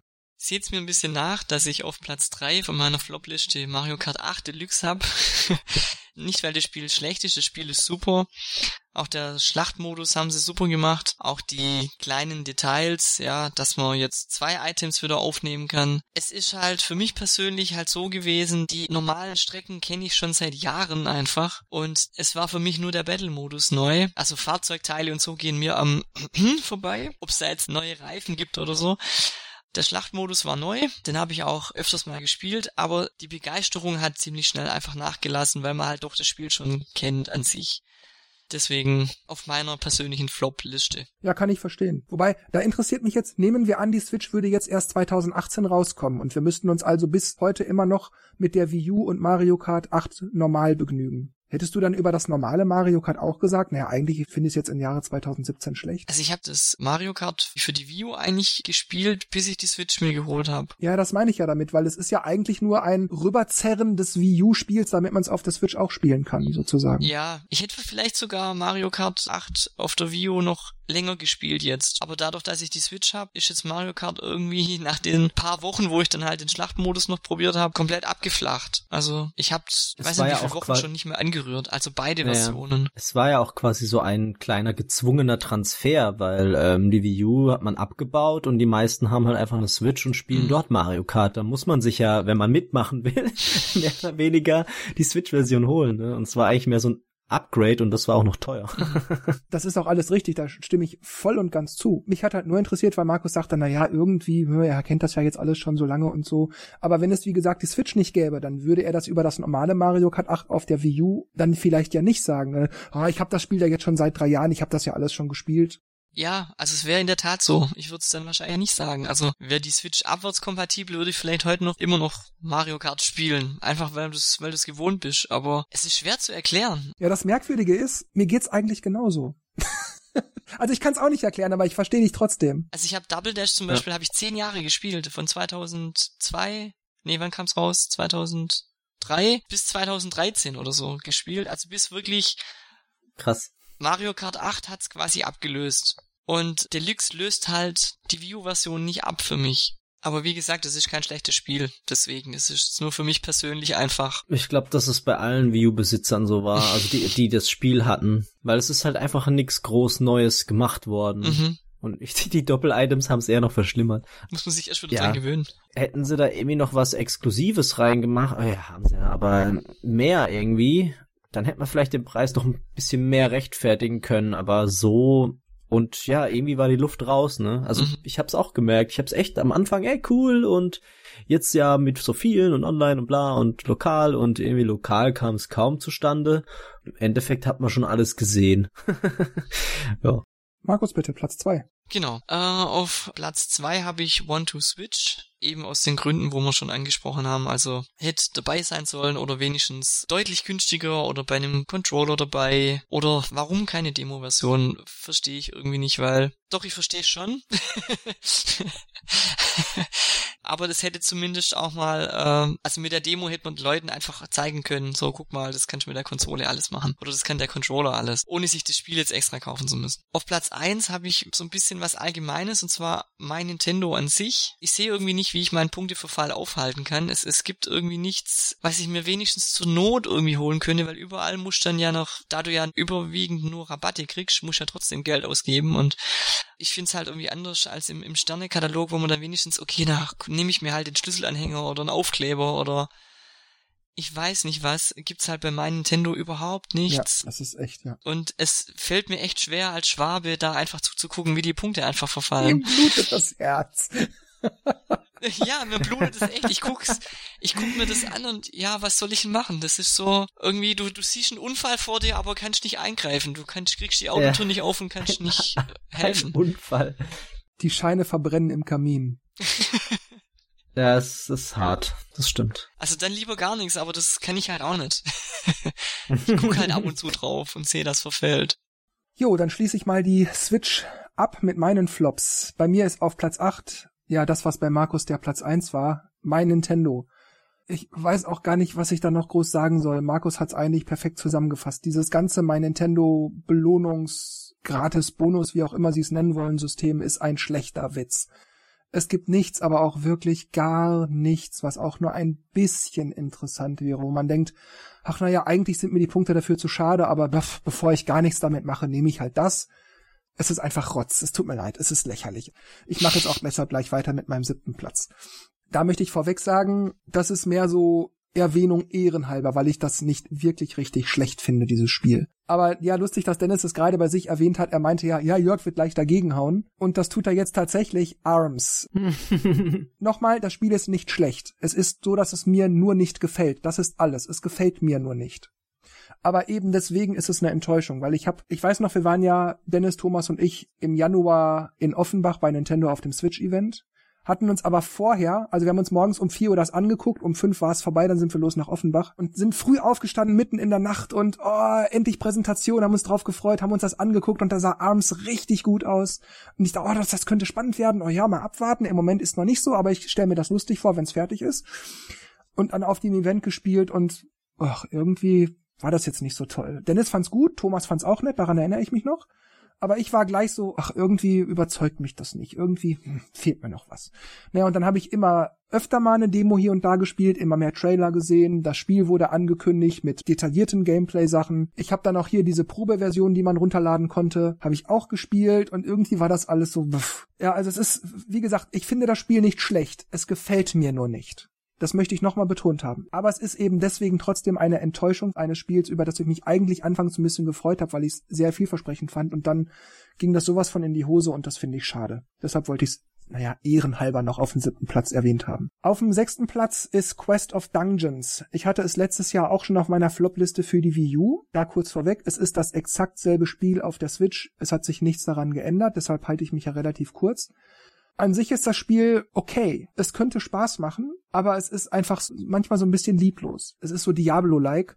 Du gehst in den Raum, Du weißt nicht, dass da jetzt der Endboss für diese Dungeon-Etage drin ist und keine Musik wird schneller, kein Fanfare kommt, kein Signal, das dir irgendwie klar macht, sei mal vorsichtig, hier wird's jetzt gleich gefährlich oder so, gar nichts. Du gehst in den Raum, auf einmal kommt ein Pfeil aus der hintersten Ecke, uah, tot. Weil der Pfeil so viel Schaden macht, es ist immerhin der Endboss von der Etage, tot. Spiel vorbei, Game Over, Ende. Und dann kriegst du nur den Namenhinweis, Game Over, Boss hat dich gekillt, irgendwie so ähnlich. Du beendest das Spiel. Du hast das allerletzte Artefakt gefunden, es kommt kein Fanfare, es, es fliegt kein Konfetti durchs Bild oder irgendwas. Das Bild wechselt direkt vom Dungeon, wo du es aufsammelst, direkt vom Dungeon in so ein Screen, wo einfach nur eine Textbox steht ja, du hast gerade das Artefakt gefunden, das Spiel ist vorbei, deine Statistik. So und so viele Gegner gekillt, so und so viele Schritte gelaufen. Wäre das alles ein bisschen mehr Zuckerguss, dann würde das richtig Spaß machen. Aber so ist mir das einfach zu läppsch. Und das vermiest mir das Spiel. Das finde ich sehr schade.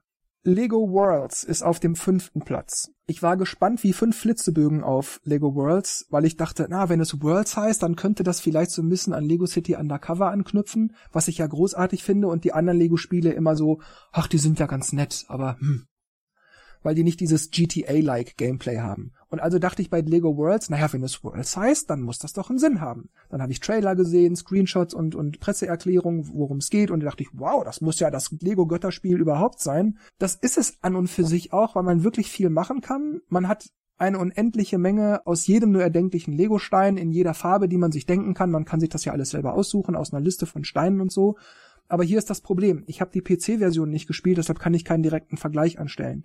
Aber das Problem ist, weil du diese unendlichen Möglichkeiten hast, zu zoomen, da äh, Land ebnen, da einen Berg aus dem Land rausziehen und all solche Sachen. Du kannst terraformen noch und nöcher, du kannst alles bauen aus einzelnen Steinen, kannst du dir komplizierte Häuser bauen, bliblablo, quasi so ein bisschen wie Minecraft. Aber weil du dich immer wieder durch Menüs scrollen musst, du hast eben keine Maus und keine Tastatur wie an einem Computer, musst du Taste drücken, Menü aufmachen. Du wählst in einem Menü das Untermenü aus, wählst da das Untermenü, wählst da das Untermenü, dann hast du die Liste mit den Steinen, musst ewig scrollen, musst ewig die Farbe raussuchen dafür.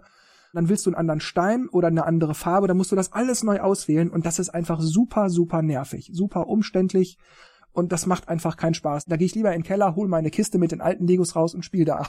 Das macht mehr Spaß. Auch wenn ich da nicht so viel Umfang habe. Ansonsten wäre das aber eigentlich ein ganz nettes Spiel. Das ist nicht das Spiel selbst, das Gameplay, die Mechaniken. Es ist das Wuseln mit dem Controller durch Menüs, das Auswählen von Werkzeug so, Werkzeug bli, Stein bla, Stein blub. Das ist einfach nervig. Und weil es auch keinen richtigen Abenteuermodus gibt, wenn man seine eigene Welt macht. Es gibt zwar einen Story-Modus, aber der hat nichts mit deiner eigenen Welt zu tun. Du kannst also nicht sagen, ich baue jetzt als Quest ein, da liegt ein Brief, den ich hinlege und der Typ, der meine Welt spielt, soll den Brief ans andere Ende meiner Welt bringen oder irgendwas und muss dadurch klettern und schwimmen und fliegen und so weiter. Nein, das kannst du alles nicht machen. Du kannst deine Welt bauen, aber dann ist die tot. Du kannst Figuren dahinstellen, die sind ein bisschen animiert, die kratzen sich am Hintern oder weiß der Geier. Das ist auch alles. Du hast keine echte Interaktion. Das macht irgendwie wenig Spaß. Also das ist wirklich dasselbe, als wenn man zu Hause als Kind auf dem Teppich seine eigene Welt baut. Da stehen die Figuren auch nur so blöd rum. Ungefähr so ist das. Wenn die Welt lebendig sein soll, musst du selber das Auto schieben oder, keine Ahnung, den Trafo von der Lego-Eisenbahn anmachen oder so, damit die wenigstens im Kreis fährt. Und deshalb finde ich das ein bisschen schade. Außerdem nervt mich an Lego Worlds, dass wenn man den Missionsmodus, also diesen Abenteuermodus, den Storymodus spielt, dass du eigentlich ziemlich schummeln kannst. Du musst irgendwo hochklettern, dies und das. Es ist eigentlich wahnsinnig kompliziert, brauchst du nicht. Du baust dir einfach ein Flugzeug und fliegst hoch. Und das ist ein bisschen schade. Ja, hat mich ziemlich geärgert eigentlich. Ich habe mich sehr auf das Spiel gefreut und dann kam es und dann habe ich das ein paar Stunden gespielt und merkte, ja, irgendwie hat mir das jetzt keinen Spaß gemacht. Auf dem vierten Platz, und da sind dann schon wirklich die echten Knacker, wo ich sagen muss, das ist auch wirklich schlecht. Da habe ich nicht einfach nur Enttäuschung, sondern das ist einfach lächerlich. Rock'n Racing Offroad DX. Auch dazu muss ich sagen, wie bei Quest of Dungeons, es gab's davor schon auf der Wii U und da war's genauso schlecht. Und die haben nichts an dem Spiel geändert. Wohlgemerkt, es heißt ja jetzt DX, also Deluxe. Es ist eigentlich eine verbesserte Version von dem, was damals auf der Wii U war. Aber du hast halt mehr Fahrer auf der Strecke, und ich glaube, es gibt ein neues Fahrzeug freizuschalten oder so. und ich glaube zwei neue Strecken, aber mehr ist das nicht. Die Steuerung ist eine Katastrophe. Es ist wirklich, oh, es, ist, es lässt sich nicht in Worte fassen.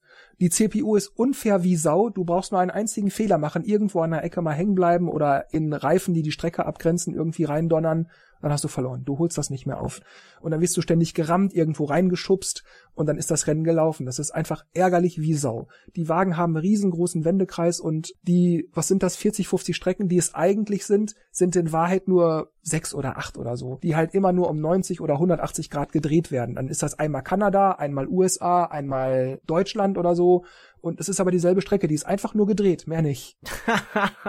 so einfach kann man sich's auch machen. Ich meine, das wäre gar nicht mal so schlimm, wenn das Gameplay Spaß macht, aber das macht es nicht. Wie gesagt, die Steuerung ist eine Katastrophe. Es gibt auch keine Power-Ups wie schnelleren Motor, bessere Reifen für mehr Grip oder höhere Beschleunigung oder dass man sich so Nitros, dass man sich so nach vorne boosten kann, das gibt's alles nicht. Verstehe ich nicht. Also wirklich nicht. Die ganzen Offroad-Spieler auf dem NES haben das tausendmal besser gemacht. Aber egal. Machen wir weiter mit Flip Wars auf dem dritten Platz. Ähm, also das ist, das ist nix. Das ist einfach nix. Uns das so anzupreisen als tolles Spiel und Spaß und das auf Presseevents dann auch noch fortzuführen und das ist einfach nix. Als es gerade raus war, dann lädst du das Spiel runter und dann hast du diese Menüs, wo du erstmal sagst, welchen Spielmodus du willst und dann wählst du halt die Variante des Spielmodus und so und dann ist in jedem Menü und Untermenü ist mindestens die Hälfte bis drei Viertel ausgegraut, wo dann steht, kommt später, ist später verfügbar oder irgendwas in der Richtung. Da denke ich mir, was ist das? Ist das euer Ernst? Ihr, was? Ich müsste jetzt zu sehr ins Detail gehen, um das zu erläutern, aber das Spiel ist null strategisch, es ist einfach nur pures Chaos. Es gibt minimale Übersicht, wenn man zu zweit, vielleicht noch zu dritt spielt. Du wirst aus der Arena geworfen, verlierst ein Leben, wirst zurückgebeamt und dann sehen die anderen aber, okay, der fliegt gerade raus, du verlierst deine Power-Ups, dann die sammeln in der Zeit, während du diese Verschwinde und wieder reinsetz-Animation hast, laufen die anderen durch die Arena und sammeln dir deine ganzen Items weg. Das heißt, du bist auch noch underpowered, die anderen overpowered, wenn du wieder reinkommst und wirst gleich wieder rausgeknallt.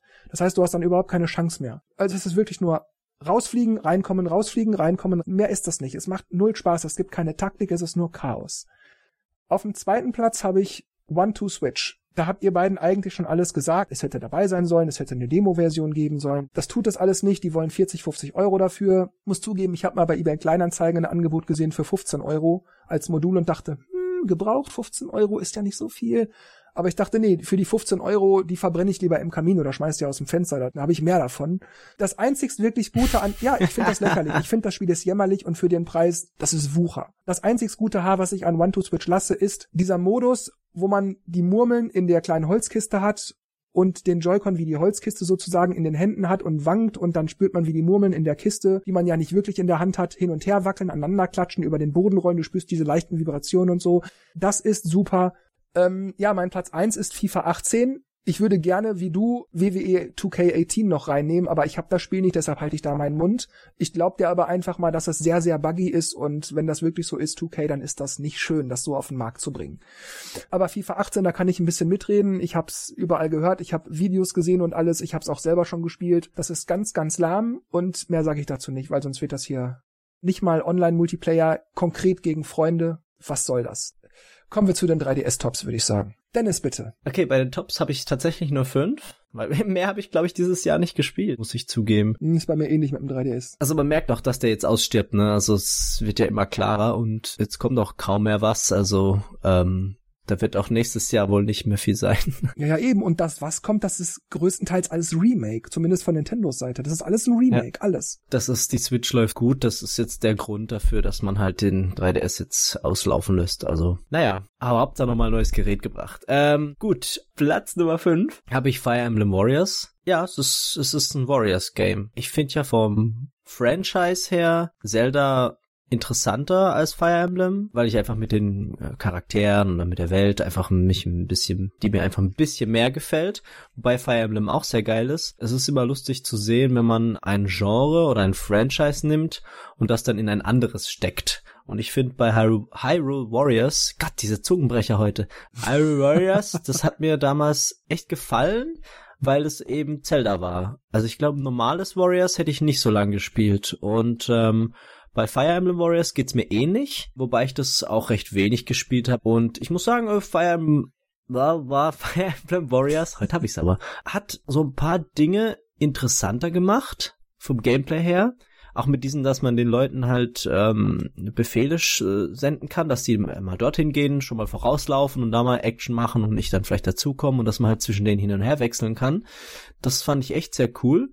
Und deswegen hat mir das auch Spaß gemacht. Aber dann man muss halt die ganzen Fire Emblem Spiele gespielt haben, damit man mehr davon hat, weil halt sehr viele Charaktere in den Warriors Reihen vorkommen aus allen Spielen und aber prinzipiell ist es halt einfach ein Button Smasher, man rennt da durch, schnetzelt die Gegner weg und das war's. Aber generell macht es auch durchaus Laune. Dann äh, Platz Nummer vier ist äh, Mighty Gunvolt Burst. Habe ich ja für den 3DS bekommen. ich muss sagen, hat mich überrascht. Den Videos zu urteilen war es halt so, wow, was geht da ab? Und es sieht so ein bisschen Mega Man-mäßig aus und es ist tatsächlich bisschen wie Mega Man. Also man hat echt die einzelnen Level, rennt da durch, hat dann einen dementsprechenden Gegner vor sich und äh, muss dann halt seine Waffe so spezialisieren, da, oder was heißt, man kann sie spezialisieren, damit man bessere Chancen hat. Ja, irgendwie hat's, hat's Spaß gemacht. Es war nicht zu schwer, aber hat schon seine knackigen Stellen. Das habe ich immer gerne rausgeholt und mal eine Runde gezockt, weil die Level ja nicht so mega lang sind, aber äh, kreativ und doch, und DLC haben sie auch noch mit reingebaut und Charaktere aus Indie-Games, was sie auch gern machen, irgendwelche Partnerschaften eingehen. Ja. Gut, Platz Nummer drei ist äh, Layton's Mystery Journey. Es ist halt ein typisches Layton-Spiel, ja, also man hat eben diese Fälle, die man lösen muss. Es ist vielleicht auf der bisschen leichteren Schiene, ja, so ein bisschen die ulkigere Schiene, weil ja, die Catrielle ist halt so eine willige, urige Dame aber an sich von den von dem ganzen Konzept hat sich ja nichts geändert. Das hat eigentlich immer Spaß äh, gemacht, da ein paar Rätsel zu lösen und auch wenn manche ein bisschen komisch waren, dennoch fand ich es halt ja unterhaltsam wie immer. Ist halt mal was anderes. Äh, kein Adventure im Sinne von RPGs oder Jump Run oder irgendwelche Action, sondern man hat halt ja, Rätsel lösen, bisschen seinen Grips anstrengen auf spielerische Art. Das ist doch mal was Cooles für zwischendurch. Einen weiteren Titel, der es dann auf Platz 2 geschafft hat, Concept Revolt. Da ich ja sowieso ein Brettspiel-Fan bin oder Kartenspiel-Fan, war es natürlich wieder eine perfekte Kombi. Und es hat mich zusätzlich noch an Straßen des Glücks erinnert, weil man halt diese, diese Felder hat, auf denen man entlangläuft und dort halt seine Kreaturen hinstellt, beziehungsweise beschwört, die dann auf das Feld aufpassen und halt die Farbe deiner Figur haben. Und wenn man halt mehrere Kreaturen da stehen hat, erhöht sich halt die Werte. Das ist ja bei, bei Straßen des Glücks oder Monopoly, wie man es auch immer nennt, ja auch so, dass man halt in Felder investiert und hat man dann eine ganze Straße, dann kriegt man mehr Geld. man kann halt ähm, seine eigene Kreatur auf, einen, auf ein Feld schicken und versuchen es einzunehmen, wenn man die besiegt. Und ja, das, ich, ich fand diese Mischung aus Magic the Gathering, so Karten, Decks sammeln, aufbauen, Kreaturen beschwören, gucken, habe ich genug Energie, dann halt auch Elemente, Erde, Wasser etc. auf die richtigen Felder bringen. Das fand ich echt ganz cool. Ähm, klar, hat natürlich auch seine Schwächen, aber und, und man kann es halt auch online spielen, ne? wobei das halt wie bei Straßen des Glücks auch äh, lange Sessions muss man halt einrechnen, weil das so, so ein ganzes Spiel halt doch mal ein bisschen dauern kann. Dafür sind die Spielfelder halt recht kompakt. Ja, Platz Nummer eins ist Schnipp, Schnapp, Papierschnipper. Nee, Quatsch. Ähm, Metroid Samus Returns natürlich. Also Nintendo hat mit dem Titel irgendwie für mich dieses Jahr, auch wenn es nicht so viel gab, ist das der klare Favorit. Es hat dann echt wieder Spaß gemacht, äh, ein 2D-Metroid zu spielen, das aber trotzdem diese 3D-Elemente hatte und oh, oh Wunder, es hat 3D-Effekt. Ich war echt überrascht, dass viele, viele 3DS-Spiele kein 3D mehr haben und fand's toll, dass Samus oder Metroid das hat und der auch noch gut funktioniert. Und es ist äh, nach wie vor ein, oh Gott, wo muss ich denn jetzt schon wieder hin? Es wird zwar schon so ein bisschen erklärt und gezeigt, wo man als nächstes hin muss, aber manchmal stand ich einfach davor und, hä? Wie komme ich jetzt da hoch? Aber das ist halt typisch Metroid und äh, hat mich dieses Jahr auf jeden Fall am meisten begeistert. Und an sich ist, ja, sieht halt einfach hammermäßig aus für einen 3DS-Titel und klarer Favorit. Okay, bin ich dran, oder? Ja, das wird wieder kurz. Yay! okay, wir beginnen hier lang. mit den Tops. Ähm, auf Platz drei habe ich den RPG Maker FES Player. Zunächst mal finde ich es cool, dass es den RPG Maker auch für ein 3DS gibt. Klar, ich hinkt dann, also ist dann natürlich hinter der PC-Version, aber trotzdem cool, dass sie das umgesetzt haben. Und da gibt's dann noch einen RPG Maker Player, der kostet nix und dann kann man sich die ähm, RPGs, die andere erstellt haben, runterladen. Und da steht dann immer halt eine Beschreibung dran, um was es da geht, so was weiß ich, rette die Prinzessin oder sowas. Ja, und da habe ich schon zwei oder drei habe ich schon angetestet, also ich habe die jetzt nie ganz durchgespielt, aber finde es trotzdem ganz ganz cool zu wissen, hey, das kann jeder machen. Also das irgendwie zu wissen. Das auf Platz drei ist interessant, ja. Ich hab's, als es rauskam, habe ich es auch mal runtergeladen, aber da war noch nicht so viel dort. Vielleicht kann ich da auch mal wieder ja, vorbeischauen. Ich hab's auch relativ früh, da gab's auch noch nicht so viel.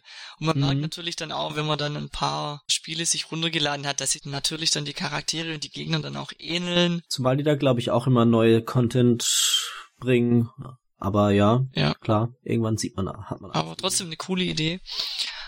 Auf Platz zwei habe ich Picross 3D Round 2. Ich weiß, der Titel ist letztes Jahr erschienen. ich habe den Titel erst im Januar gekauft. Ja, habe ich den jetzt einfach Lass, da lassen wir mit rein. so durchgehen. gerade so. Gerade eben lassen wir es. gerade eben noch so. Ja. Weil heute Samstag ist, Markus. Also, Aber nur deshalb. Ja, genau. nur deshalb. Ja, ich finde es eigentlich ein super Puzzler. Also bisher war es immer so, also beim alten Picross 3D war es so, dass es dass die Figuren einfach aus Würfel bestanden sind, die man halt wie beim normalen Picross dann durch die Angaben, die man halt durch Zahlenangaben an den Rändern weiß, ob man die äh, markieren muss oder ob man sie entfernen muss. Und hier bei Round 2 kommt halt noch dazu, dass es zwei verschiedenfarbige Würfel gibt, die eine Farbe, die bleibt quasi ein Würfel und die andere Farbe, wenn man da eine Reihe komplett gelöst hat, verformen die sich. Das macht die Figuren halt nochmal sehr, ähm, die sehen halt nochmal viel besser aus, also man kann noch viel besser erahnen, was man da löst, bevor nachher alles bunt eingefärbt wird und also das hat mir einfach dieses Jahr sehr gefallen. Dann auf Platz eins habe ich auch äh, Metroid Samus Returns. Bin ein bisschen angefixt worden durch Metroid Fusion, wo ich im August angefangen habe zu zocken. Und als ich dann damit fertig war, kam eigentlich Metroid äh, Samus Returns gerade richtig. also ich habe das Gameboy-Spiel auch noch, Timing, ja. noch, nie gespielt. Also ja, hat wahnsinnig viel äh, Spaß gemacht, da durch die durch die Labyrinthe ja zu laufen und atmosphärisch finde ich es auch einfach der Wahnsinn. Allein schon die Musik, einfach der, der Soundtrack und unterstreicht einfach noch zusätzlich die Atmosphäre. Also Top-Spiel einfach für mich für ein 3DS dieses ich Jahr. Auch, dass, dass der Sound ziemlich geil ist. Der klingt auch überraschend gut durch diese kleinen Lautsprecher. Mhm. Wobei ich habe auch oft mit Kopfhörer gespielt, aber das ist halt einfach diese typische düstere Metroid-Soundtrack, aber der ist auch echt geil. Also finde ich auch. Na gut, dann mache ich mit meinen 3DS Tops weiter. Auf dem sechsten Platz ist New Style Boutique 3 Styling Star. Ich weiß, das klingt jetzt ein bisschen komisch, aber mir hat das Spiel Spaß gemacht. Markus musste schmunzeln, ich hab's gehört. ja, ich, ich habe, glaube ich, den Vorgänger gespielt, die Demo zumindest, glaube ich. Ich fand's auch witzig, also. Ich habe mir nur im, im E-Shop schon gedacht, wer, wer kauft sowas und jetzt gibt's schon den dritten Teil davon. Ja, was soll ich sagen? Äh, das Spiel ist natürlich ein bisschen simplifiziert in Hinblick auf die wirtschaftlichen Aspekte ja, also es ist tatsächlich, hm, es ist unterhaltsam. Also ich kann mir jetzt nicht vorstellen, das fünf Jahre lang jeden Tag zu spielen, aber für die Zeit, in der ich es gespielt habe, das waren so drei Wochen ungefähr, fand ich das gut. Auf dem fünften Platz ist Mario und Luigi Superstar Saga plus Bowsers Schergen. Braucht man eigentlich nicht viele Worte drüber verlieren, ist ein GBA-Klassiker. Ich empfehle das Spiel gerne weiter, denn es ist natürlich genauso großartig wie auf den GBA, aber ich möchte sagen, wer das GBA-Spiel schon hat und denkt, ach, ich hätte jetzt aber Bock, das mal wieder durchzuzocken, mache ich das doch auf dem 3DS. Dafür lohnt sich die 3DS-Version nicht. So viel anders sieht es auf dem 3DS auch nicht aus und dieser Bowsers Schergen-Zusatz, auch wenn der nett ist, wenn man das Spiel hat, kann man den gerne mitspielen. Aber nur deswegen muss man das nicht kaufen. Aber wer Bock hat, mal etwas zu spielen, das in die Richtung von Paper Mario geht, also die klassischen Paper Marios. Wer Lust hat, ein spannendes, unterhaltsames, humoriges, weil es sehr viele witzige Dialoge und Anspielungen hat auf den Zeitgeist und so. Rollenspiel zu spielen, sollte auf jeden Fall zuschlagen, ist sehr gelungen. Ähnliches gilt für den vierten Platz, Poochie and Yoshi's Woolly World. Ja, das ist nichts anderes als das Remake von Yoshi's Woolly World für die Wii U. Nur mit, ja, ein paar Bonusleveln, wo man Poochie, das ist dieser knuddelige Hund, spielt. Mehr ist es eigentlich nicht, aber auch nicht weniger. Es ist wirklich ein sehr gutes Spiel. War auf der Wii U super, ist auf dem 3DS auch super aber man muss es sich nicht nochmal kaufen, wenn man schon die Wii U-Version hatte oder hat. Ansonsten kann ich es gerne empfehlen. Mein dritter Platz, da hätte ich mich fast mit dem Datum vertan, weil ich das schon am 29.11.2016 als Rezensionsexemplar bekam. Aber am 20.01.2017 erschien es erst offiziell. Das heißt, ich hatte das Spiel zwei Monate vor Release und hätte es, weil ich es eben schon lange vor Release dann auch durchgespielt hatte, fast nicht für 2017 auf dem Schirm gehabt. Gut, dass ich auf Ice on Nintendo nochmal in die Rezension geguckt habe. in die Liste mit den Spielen, die wir da rezensiert haben. Und ja, ich hätte es also tatsächlich fast übersehen. Dragon Quest 8, die Reise des verwunschenen Königs sehr gutes Spiel. Mir hat das Spaß gemacht. Ich fand das sehr gut. Lediglich, dass mir einige Sachen ein bisschen zu versimplifiziert wurden, denn es ist eigentlich ein Remake von der PlayStation 2 Version von Dragon Quest 8. Das ist auch dasselbe Spiel, da ist nicht viel anders, aber es sind ein paar Sachen verändert worden. Zum Beispiel kann man die Kamera drehen und dann hat man eben Gegner im Bild oder nicht im Bild. Die Sache ist nur, wenn ich direkt vor mir ein Monster habe und ich drehe die Kamera weg und drehe sie wieder zurück, dann ist das Monster weg. Das heißt, es wurde aus dem RAM genommen, es wurde entfernt aus dem Spiel. Ob das was mit der Performance vom 3DS zu tun hat, weiß ich nicht, ich gehe mal davon aus. Aber so kann man sich das Spiel wahnsinnig einfach machen. Ich erinnere mich an eine Szene, da war ich in Schloss Trodein mit meiner Truppe und hatte nur noch einen Charakter lebendig, die anderen drei waren platt gemacht worden und selbst der vierte Charakter war schon kurz vorm Abnippeln und ich musste zum nächsten Speicherpunkt, um mich von da aus heilen zu können und alles. Also ich musste in die Stadt kommen, aber das ging nicht so ohne weiteres. Also ja, habe ich mich dann mit diesem Kameratrick durchgemogelt. Oder sind Monster, Kamera wegdrehen, Kamera hindrehen, ah, da ist ein Monster, okay, nochmal. Wegdrehen, hindrehen, ah, okay, jetzt ist da kein Monster. Und so bin ich halt schrittweise durch das Schloss gemogelt. Cheater. Ja, eben, genau, ja, natürlich. Aber was machst du, wenn du da sitzt? Du hast zuletzt vor zwei Stunden gespeichert und du hast jetzt Fortschritt gehabt und der geht dir aber verloren, wenn dir der vierte Charakter auch noch abnippelt. Dann nimmst du das, wenn das Spiel hm. dir das bietet. Ja, eigentlich ärgere ich mich darüber. In dem Moment kam es mir gelegen aber das sind so Sachen, wo ich denke, ach, eigentlich war es nicht nötig. Ist schon schade, dass das Spiel das so handhabt. Also es ist nicht durch und durch perfekt, aber ich finde für den dritten Platz in einer Top-Liste langt es immer noch. Also Dragon Quest 8 für den 3DS, super Spiel. Auch wenn es mittlerweile jetzt gut ein Jahr alt ist. Kaum zu fassen, dass ich das vor einem Jahr durchgespielt habe. Mann, ist das lange her. Ja, auf dem zweiten Platz Metroid Samus Returns. Ich mag die Metroid-Spiele, die 3D-Spiele nicht so sehr. Umso mehr war ich dann erfreut, dass es ein 2D-Samus gibt, auch wenn es nur, in Anführungszeichen, nur ein Remake des zweiten Teils vom Game Boy damals ist. Aber es ist ein sehr gutes Remake. Es wurde wahnsinnig viel daran geschraubt. Also, wenn man mir das jetzt nicht gesagt hätte, dass es ein Game Boy Remake ist und ich deswegen explizit darauf geachtet habe und deshalb ein paar Parallelen wiedererkennt habe in den Strukturen der Höhlengänge und so, wäre mir das nicht aufgefallen, glaube ich nicht. Das ist so ein anderes Spiel geworden, obwohl es eigentlich doch wieder dasselbe ist das ist der Wahnsinn. Es wurden Waffen hinzugefügt, es wurden Bewegungen für Samus hinzugefügt, also die sie vorher nicht konnte im Original für den Game Boy. Äh, das ist mal echt ein Remake. Nicht Grafik verbessert und, und Sound verbessert und so. Da wurde an allem Möglichen wirklich geschraubt. Das ist wirklich mal Remake. Definitiv ein geiles Spiel. Auch die Spielzeit wurde gestreckt und nicht durch lange Sequenzen, wo man warten muss, bis die Animation vorbei ist, sondern Einfach weil es komplexer ist. Es dauert eben jetzt länger. Es ist nicht mehr einfach so durchzulaufen, sag ich mal. Man hat ungefähr dreifache, vierfache Spieldauer im Vergleich zum Original. Und wenn ein Spiel das schafft, das nicht künstlich zu strecken, sondern einfach, weil, weil es jetzt eben länger dauert, weil alles ein bisschen umfangreicher ist, weil die Gegner ein bisschen härter zu besiegen sind und so, dann verdient das Applaus. Also Nintendo, Gratulation, sehr gut gemacht. Erster Platz, auch da entspreche ich wahrscheinlich wie bei der Switch mit Street Fighter meinem Klischee, Etrian Odyssey 5 Beyond the Myth. Klischee. Klischee, ja, ja, ich weiß, ich liebe die Spiele, ja. ich sage es immer, wenn Etrian Odyssey ist, dass ich das liebe und so und ja, fünfte Teil ist wieder mal super. Hast du mitgekriegt, dass ein neuer in Arbeit ist? Nein, im Ernst? Für die Switch? Nee, für ein 3DS leider. Ach nö, weißt du, wie das heißt? Teil 6 oder Remake vom dritten Teil oder was? Ich glaube, es ist ein neuer Teil. Schade, ich hätte gern eins für die Switch gesehen am Fernseher, aber das ist alles Zukunftsmusik. Jetzt sind wir hier bei dem fünften Teil für den 3DS. ja, was soll ich sagen? Natürlich ist es wie immer dasselbe Spiel im Großen und Ganzen, andere Dungeons, etwas andere Story, aber nicht viel anders. Und das wären meine Tops für 2017 gewesen auf dem 3DS. Bitte, Dennis, deine 3DS-Flops.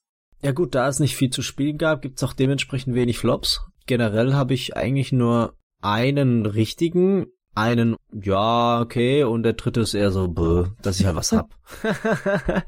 also, Platz Nummer drei ist ein bisschen Fire Emblem Warriors. Es ist halt tatsächlich so ein Spiel, das halt immer dasselbe tut. Das machen ja viele Spiele, sag ich mal, aber bei manchen ist es mehr, manchen weniger interessant.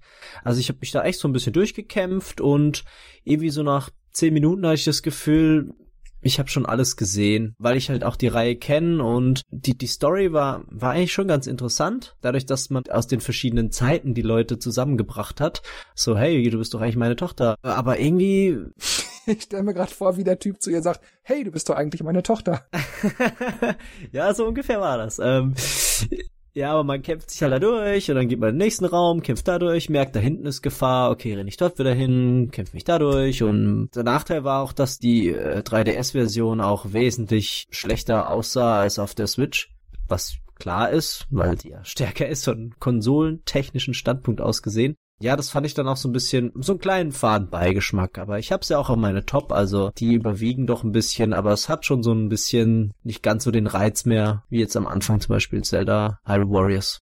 Auf Platz Nummer zwei habe ich äh, Tank Troopers hingemacht.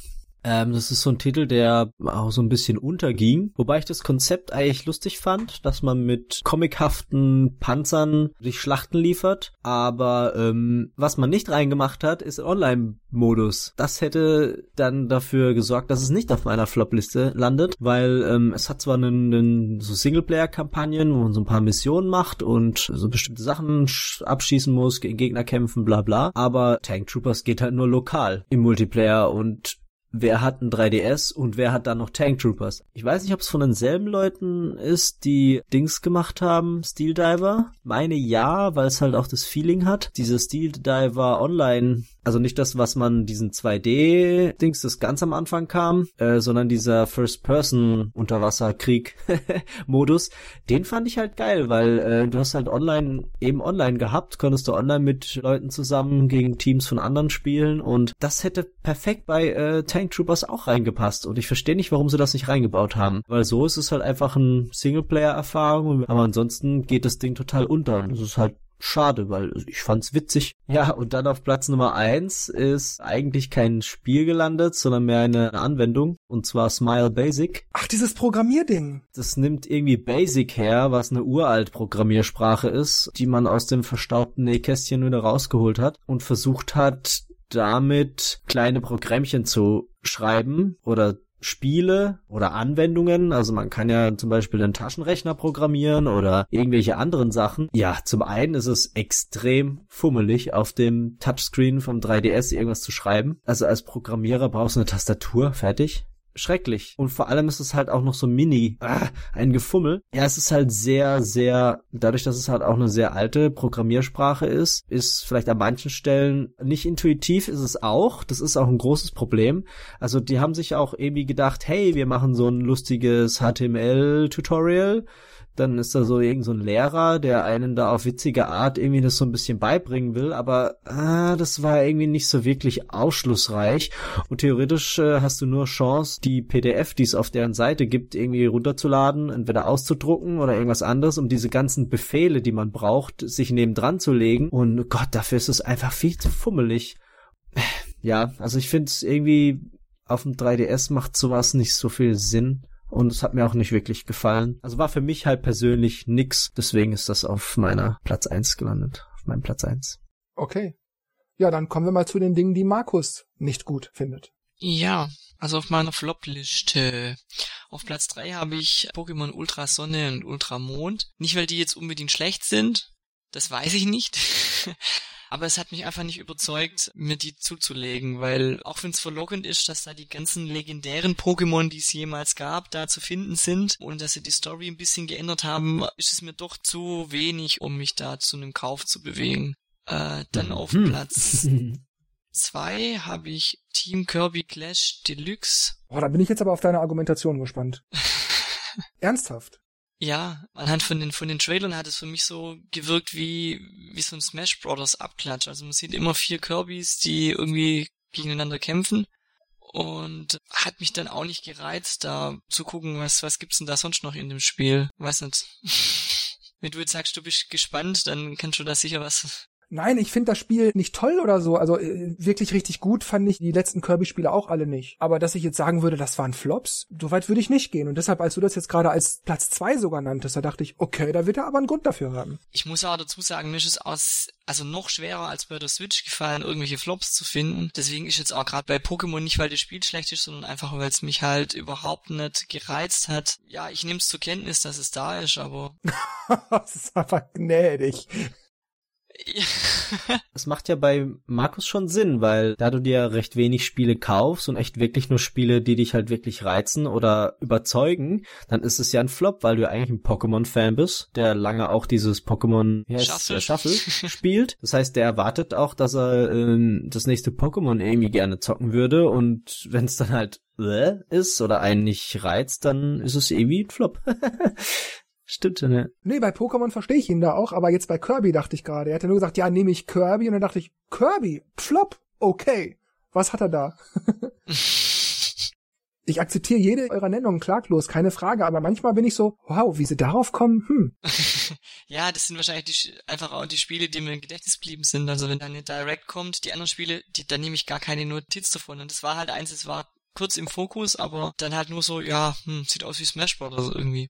Auf Platz eins habe ich Miitopia. Ich fand's in den ersten Trailern sah das witzig aus. Also da geht's ja darum, dass man die Mies werden quasi in dem Spiel benutzt und da geht's um einen Bösewicht, der halt die Gesichter geklaut hat von den anderen Charakteren und die muss man wiederfinden. Ich habe auch die Demo gespielt, die war eigentlich auch ein bisschen witzig, aber das kommt mir einfach nicht als Vollpreistitel vor. Also ich hätte es jetzt vielleicht eher mir vielleicht sogar geholt, wenn es jetzt bei Mi Plaza als als irgendein Minispiel noch mit drin wäre.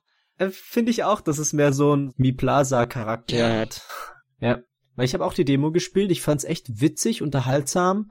Aber es ist mehr so ein, ich schmeiß mal so die Mies rein und mach mit denen was. Es ist mehr so ein, so ein Entertainment Ding als mehr als ein Spiel. Aber wobei es schon mehr Elemente hat als irgendwie nur einfach so, nicht sammel mal Fische oder so. Mhm. Weil du es, hast ja schon, es ist ein du, du, du eigentlich schon, oder? Ja, genau. ein Magier, ein Krieger, ein Genau, und dann hast du ja das in diesen Häusern, wo du die Leute halt zusammensetzen kannst und der wünscht sich irgendwas, dann kannst du gucken, oh, gebe ich dem irgendwas. Also es ist schon ein bisschen komplexer, aber ich weiß schon, was du meinst, so, dass man halt jetzt irgendwie 50 Euro oder so dafür zahlt oder 40, das sehe ich auch nicht. Ne?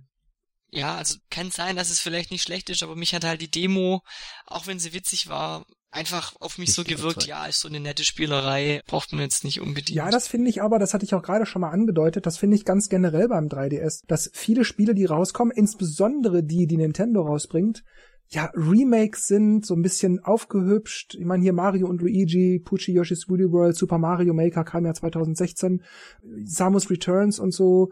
Also da sind haufenweise Spiele, für den 3DS von Nintendo, wo man denkt, naja, so, pff, das ist alles Remake und da ist diese Aussage von Reggie, ja, auch bis 2018 werden wir den 3DS noch lang mit Spielen versorgen und so. Ja gut, das tun sie auf dem Papier.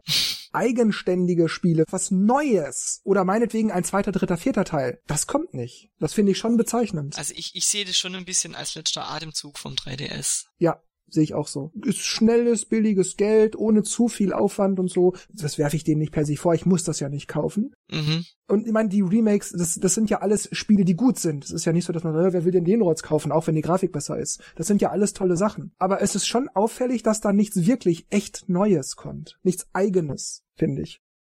Gut, dann mache ich mal weiter mit meinen 3DS Flops und ich hoffe, ich krieg das jetzt hin, ohne mich allzu sehr zu versprechen und zwar auf meinem vierten Platz ist Gogo Coco Polo 3D Space Recipe for Disaster. Da ist es so, dass ich das Spiel eigentlich gar nicht so wahnsinnig schlecht finde. Es ist schon okay und die Idee finde ich eigentlich auch nett. Es ist mal was anderes, wenn man es so will.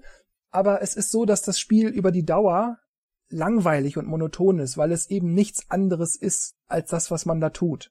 Wäre das Spiel vor 20 Jahren auf dem Gameboy rausgekommen, dann wäre das völlig in Ordnung gewesen, dann wäre es einem nicht so aufgefallen. Aber heute, wo es viel mehr Variationen, viel mehr Genres gibt und all das, man hat einfach eine viel breit gefächertere Palette an Spielen und auch Spielideen innerhalb desselben Spiels, da genügt das einfach nicht mehr.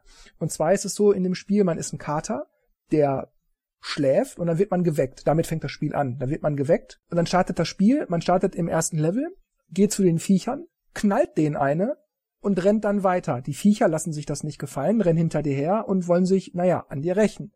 Was du machen musst, ist also zu so einer Blüte zu laufen und aber so zick und zack zu laufen, dass du auf dem Weg dahin nicht noch anderen Gegnern, die auch auf deinen Fersen sind, begegnest. Das heißt, du musst immer so durch das Labyrinth laufen, dass du die Wege von anderen nicht mehr kreuzt, die dir einmal auf den Fersen sind. Und du musst also dann so zick und zack laufen, dass du bei dieser Blume bist, dann springst du über die Blume, die Gegner versuchen das auch, aber die Blume schnappt die Gegner. Wenn alle Gegner geschnappt wurden, hast du den Level geschafft. Und egal wie komplex so ein Level wird, irgendwann hat man das 30 Mal gemacht und dann ist das einfach nur noch gähn. Und deshalb finde ich das sehr schade. Also für den Preis, den das Spiel kostet, 6 Euro, ah, ist das okay, aber die 6 Euro muss man nicht unbedingt ausgeben für den 3DS. Möchte aber dazu sagen, dass ich bei, ich nenne es jetzt einfach mal nur Coco Polo, das auch nur deswegen auf die Liste genommen habe, weil ich ja sonst nur zwei Titel gehabt hätte. Und ich ja bei Coco Polo zumindest noch einen Ansatz von Argumentation habe, warum das Spiel nicht, nicht so gelungen ist. Es ist eben sehr monoton auf Dauer. Gut, auf dem dritten Platz habe ich Of Mice and Sand. Das ist ein Spiel, wo man als eine kleine Truppe von Mäusen mit einer alten kaputten Lok durch die Wüste fährt und muss die Lok, während sie fährt, reparieren. Es kommen auch immer mehr Mäuse dazu, das heißt, die Crew an Bord wächst. Man findet Metalle zum Beispiel oder Schrauben oder irgendwas, verarbeitet das wiederum zu Metallen oder verarbeitet dann das gewonnene Metall in andere Materialien und Werkzeuge und kann dann immer komplexere Sachen aus seiner Lok bauen, kann Waggons hinzufügen, die Lok fährt schneller und all das, weil sie eben mehr und mehr instand gesetzt wird. Das ist eigentlich eine nette Idee, aber ähnlich wie Dennis das gerade sagte bei seinem Smile Basic auf dem 3DS, ist es so, dass es zu wuselig ist auf dem 3DS. Du musst auf dem Touchscreen tausend Befehle geben und ich habe auch schon den XL, also eigentlich einen schönen großen Screen, aber es ist trotzdem wuselig. Du scrollst und schiebst, also du scrollst ständig mit dem, mit dem Stift hin und her, du tippst irgendwelche Sachen an, wählst dann, wo ein Menü aufgeht, dann ein Untermenü auf, was die Maus jetzt machen soll oder welches Metall in was wie verarbeitet werden oder geschmolzen werden soll und all das. Und irgendwann hast du so viele Mäuse an Bord, die alle was Unterschiedliches machen, dass du nur noch am Hin und Her scrollen, hin und her springen, Befehle erteilen bist und du gar nicht mehr wirklich einen Überblick hast, was geschieht jetzt eigentlich wo, wer tut was, auf welchem Niveau ist gerade die Ausbaustufe, ist diese Passage schon fertig, ist der Raum schon fertig. Das ist alles wahnsinnig fuckelig und da wird man wahnsinnig. Die Idee finde ich aber gut. Es ist einfach nur zu wuselig. Und das bricht dem Spiel dann letzten Endes so nach drei, vier Stunden Spielzeit ungefähr spätestens den Spielspaß. Dann macht's keinen Bock mehr. Und deshalb ja, sehr schade. Das ist, kann ich leider nicht empfehlen. Auf dem zweiten Platz habe ich Mario Party The Top 100. Ähm, ich habe das Problem, dass es mir durchaus bei den ersten drei, vier Malen gefallen hat. Danach allerdings ist die Motivation weg, es zu spielen, weil zu wenig Abwechslung geboten wird. Es verhält sich nämlich so, dass es für mich zwei Hauptspielmodi gibt. Einmal die Minispielinsel, die ist wie die Minispielinsel aus Mario Party 1 beziehungsweise wie die Minispielbahn aus Teil 2. Das heißt, man betritt ein Feld, spielt ein Minispiel, betritt ein Feld, spielt ein Minispiel, betritt ein Feld und so weiter und so weiter. Bis man alle 100 Minispiele gespielt hat. Das macht beim ersten, vielleicht auch beim zweiten Mal, wenn man es dann auf der zweiten Stufe nochmal durchspielt, wirklich Spaß. Es ist sehr schön, sich daran zu erinnern, wie man vor 10 Jahren, 15 Jahren dieses und jenes Mario Party gespielt hat und das erste Mal dieses und jenes Minispiel oder mit welchem Freund man sich immer die heißesten Duelle beim ganz schnell A-Drücken geliefert hat. Das ist ein schöner Trip in die Vergangenheit. Der dauert so ungefähr 90 bis 120 Minuten. Und wie gesagt, wenn man möchte, kann man es dann nochmal auf der schweren Stufe durchspielen. Allerdings hat sich dann dieser Retro-Effekt abgenutzt. Dann gibt es noch das sogenannte Minispiel-Match.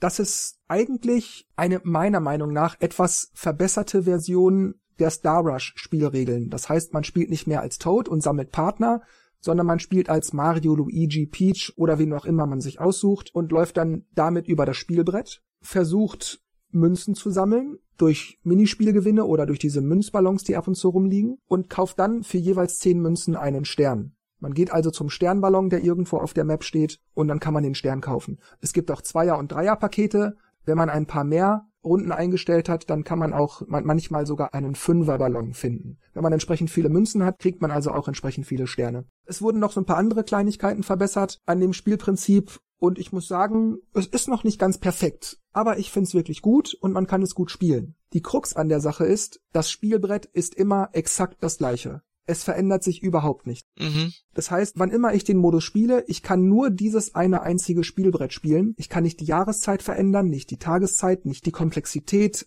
gar nichts. Das Spielbrett bleibt immer genauso wie es ist. Das wäre vielleicht gar nicht mal so schmerzhaft, wenn das Spielbrett nicht so klein und so linear wäre. Denn es gibt nicht genug Abzweigungen oder Pfade, die man nur betreten könnte, wenn man zum Beispiel Geld dafür bezahlt, zahle 20 Münzen, um hier durchzugehen oder irgendwas. Das geht alles nicht. Und deshalb ist auch das Minispielmatch leider eher ein Reinfall, finde ich schon. spätestens nach dem dritten, vierten Mal ist da der Lack ab. Und das finde ich sehr, sehr bedauerlich, denn eigentlich ist dieser verbesserte Star Rush-Modus wirklich gut. Es gibt natürlich noch andere Spielmodi, wie das freie Spiel, das heißt, man wählt ein Minispiel, spielt es, wählt ein anderes Minispiel, spielt es, wählt ein anderes Minispiel, spielt es. Und das ist zumindest für jemanden wie mich, der lieber die Spielbretter drumrum mag und nur jede Runde mal ein Minispiel spielen möchte, ziemlich langweilig. Ich kann damit nichts anfangen. Dann gibt es noch das sogenannte Turnier. Da spielt man drei oder fünf Minispiele, das wählt man vorher aus. Und wer am meisten von den gespielten Minispielen gewonnen hat, hat dann auch das Turnier gewonnen. Das ist alles. Dann gibt es auch noch den Decathlon. Da kann man entweder fünf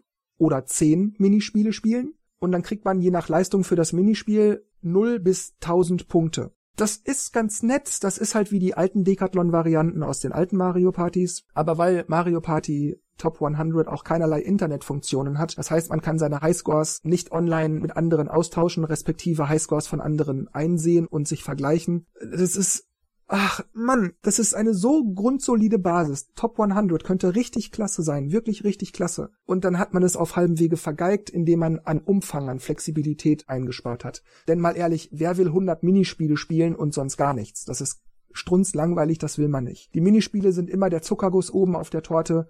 Den nascht man gerne weg, aber ohne den Kuchen ist der Zuckerguss überhaupt nichts. So sehe ich das. Und deshalb Mario Party Top 100, ein okayes Spiel an und für sich, das aber dann doch aufgrund seiner Unflexibilität stark nachlässt und deshalb sehr, sehr enttäuscht und für mich deutlich verdient auf dem zweiten Platz der 2017er Flops. Auf dem ersten Platz, und das ist definitiv, oh, hab ich mich, oh, Urban Trial Freestyle 2. Das ist ein Motocross-Spiel, wie man das vielleicht vom Gameboy auch kennt oder wie so Spiele wie Excitebike und so. Ich erinnere mich, wie gesagt, gerade Gameboy an Motocross Maniacs, das, da ist das ja ähnlich. So 2D, 2,5D, das, die Kamera dreht immer so ein bisschen. Der Fahrer sitzt auf dem Motocross, du gibst Gas, damit du nach vorne fährst und dann hast du Hindernisse. Wippen, Sprungschanzen und all solche Sachen. Und du kannst, wie je nachdem, wie du links oder rechts drückst, das, das Motorrad halt im Schwerpunkt verlagern, sodass du ein Salto machst oder zu kippen drohst, aber dann justierst du das mit nach links drücken, gerade eben noch, dass du nicht nach vorne fällst und so, sondern gerade weiterfahren kannst und nicht Zeit verlierst und all solche Sachen.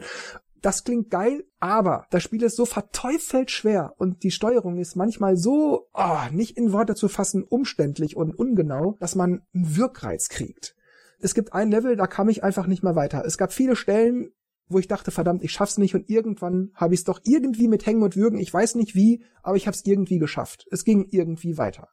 Aber an einer Stelle kam ich auch nach 100, 200 Versuchen einfach nicht weiter. Du nimmst ganz viel Anlauf, dann macht die Sprungschanze unten am Fuß so einen leichten Bogen nach unten, dass du unten viel Schwung hast und weit fliegen kannst, um halt auf die andere Seite zu kommen. Und die andere Seite ist sehr weit weg und ich krieg einfach nie genug Schwung drauf oder vielleicht balanciere ich mein Motorrad nicht richtig, ich habe keine Ahnung, aber mir geht immer spätestens nach etwa der Hälfte der Entfernung schon der Schwung aus. Ich fall einfach nur noch runter. Ich habe irgendwann wirklich nach ja 100, 150, was weiß ich, 200 Versuchen den Kaffee aufgehabt und dachte, so eine Scheiße, so ein Drecksspiel, kein Bock mehr. Weil vorher war, wie gesagt, schon oft vieles unfair und ich brauchte 30, 40, 50 Versuche, um es irgendwie mit Mühe und Not doch noch mit ein bisschen Glück hinzukriegen. Aber da habe ich einfach den Kaffee aufgehabt. Es war mir so fummelig. Urban Trial Freestyle 2 ist mein persönlicher Superflop für den 3DS. Ja, dann würde ich sagen, wir sind durch mit der Ausgabe. Ich fand das sehr spannend, euch zuzuhören. Auch eure Begründungen, warum oder warum nicht ein Spiel auf eurer Top- oder auf eurer Flop-Liste ist. Und sage wie immer an dieser Stelle nur noch Tschüss, macht's gut und bis zum nächsten Mal. Und Dennis und Markus machen das Licht aus. Und frohe Weihnachten, kommt gut ins neue Jahr. Tschüss. Genau, von mir auch. Guten Rutsch, frohe Ostern. Nee, ich glaube, so lange dauert es nicht mehr bis zur nächsten Ausgabe. ich glaube auch nicht, ja. ja. Tschüss, bis zum nächsten Mal. Guten Rutsch, falls man sich nicht mehr hört und äh, bis zum nächsten Jahr. ciao, ciao.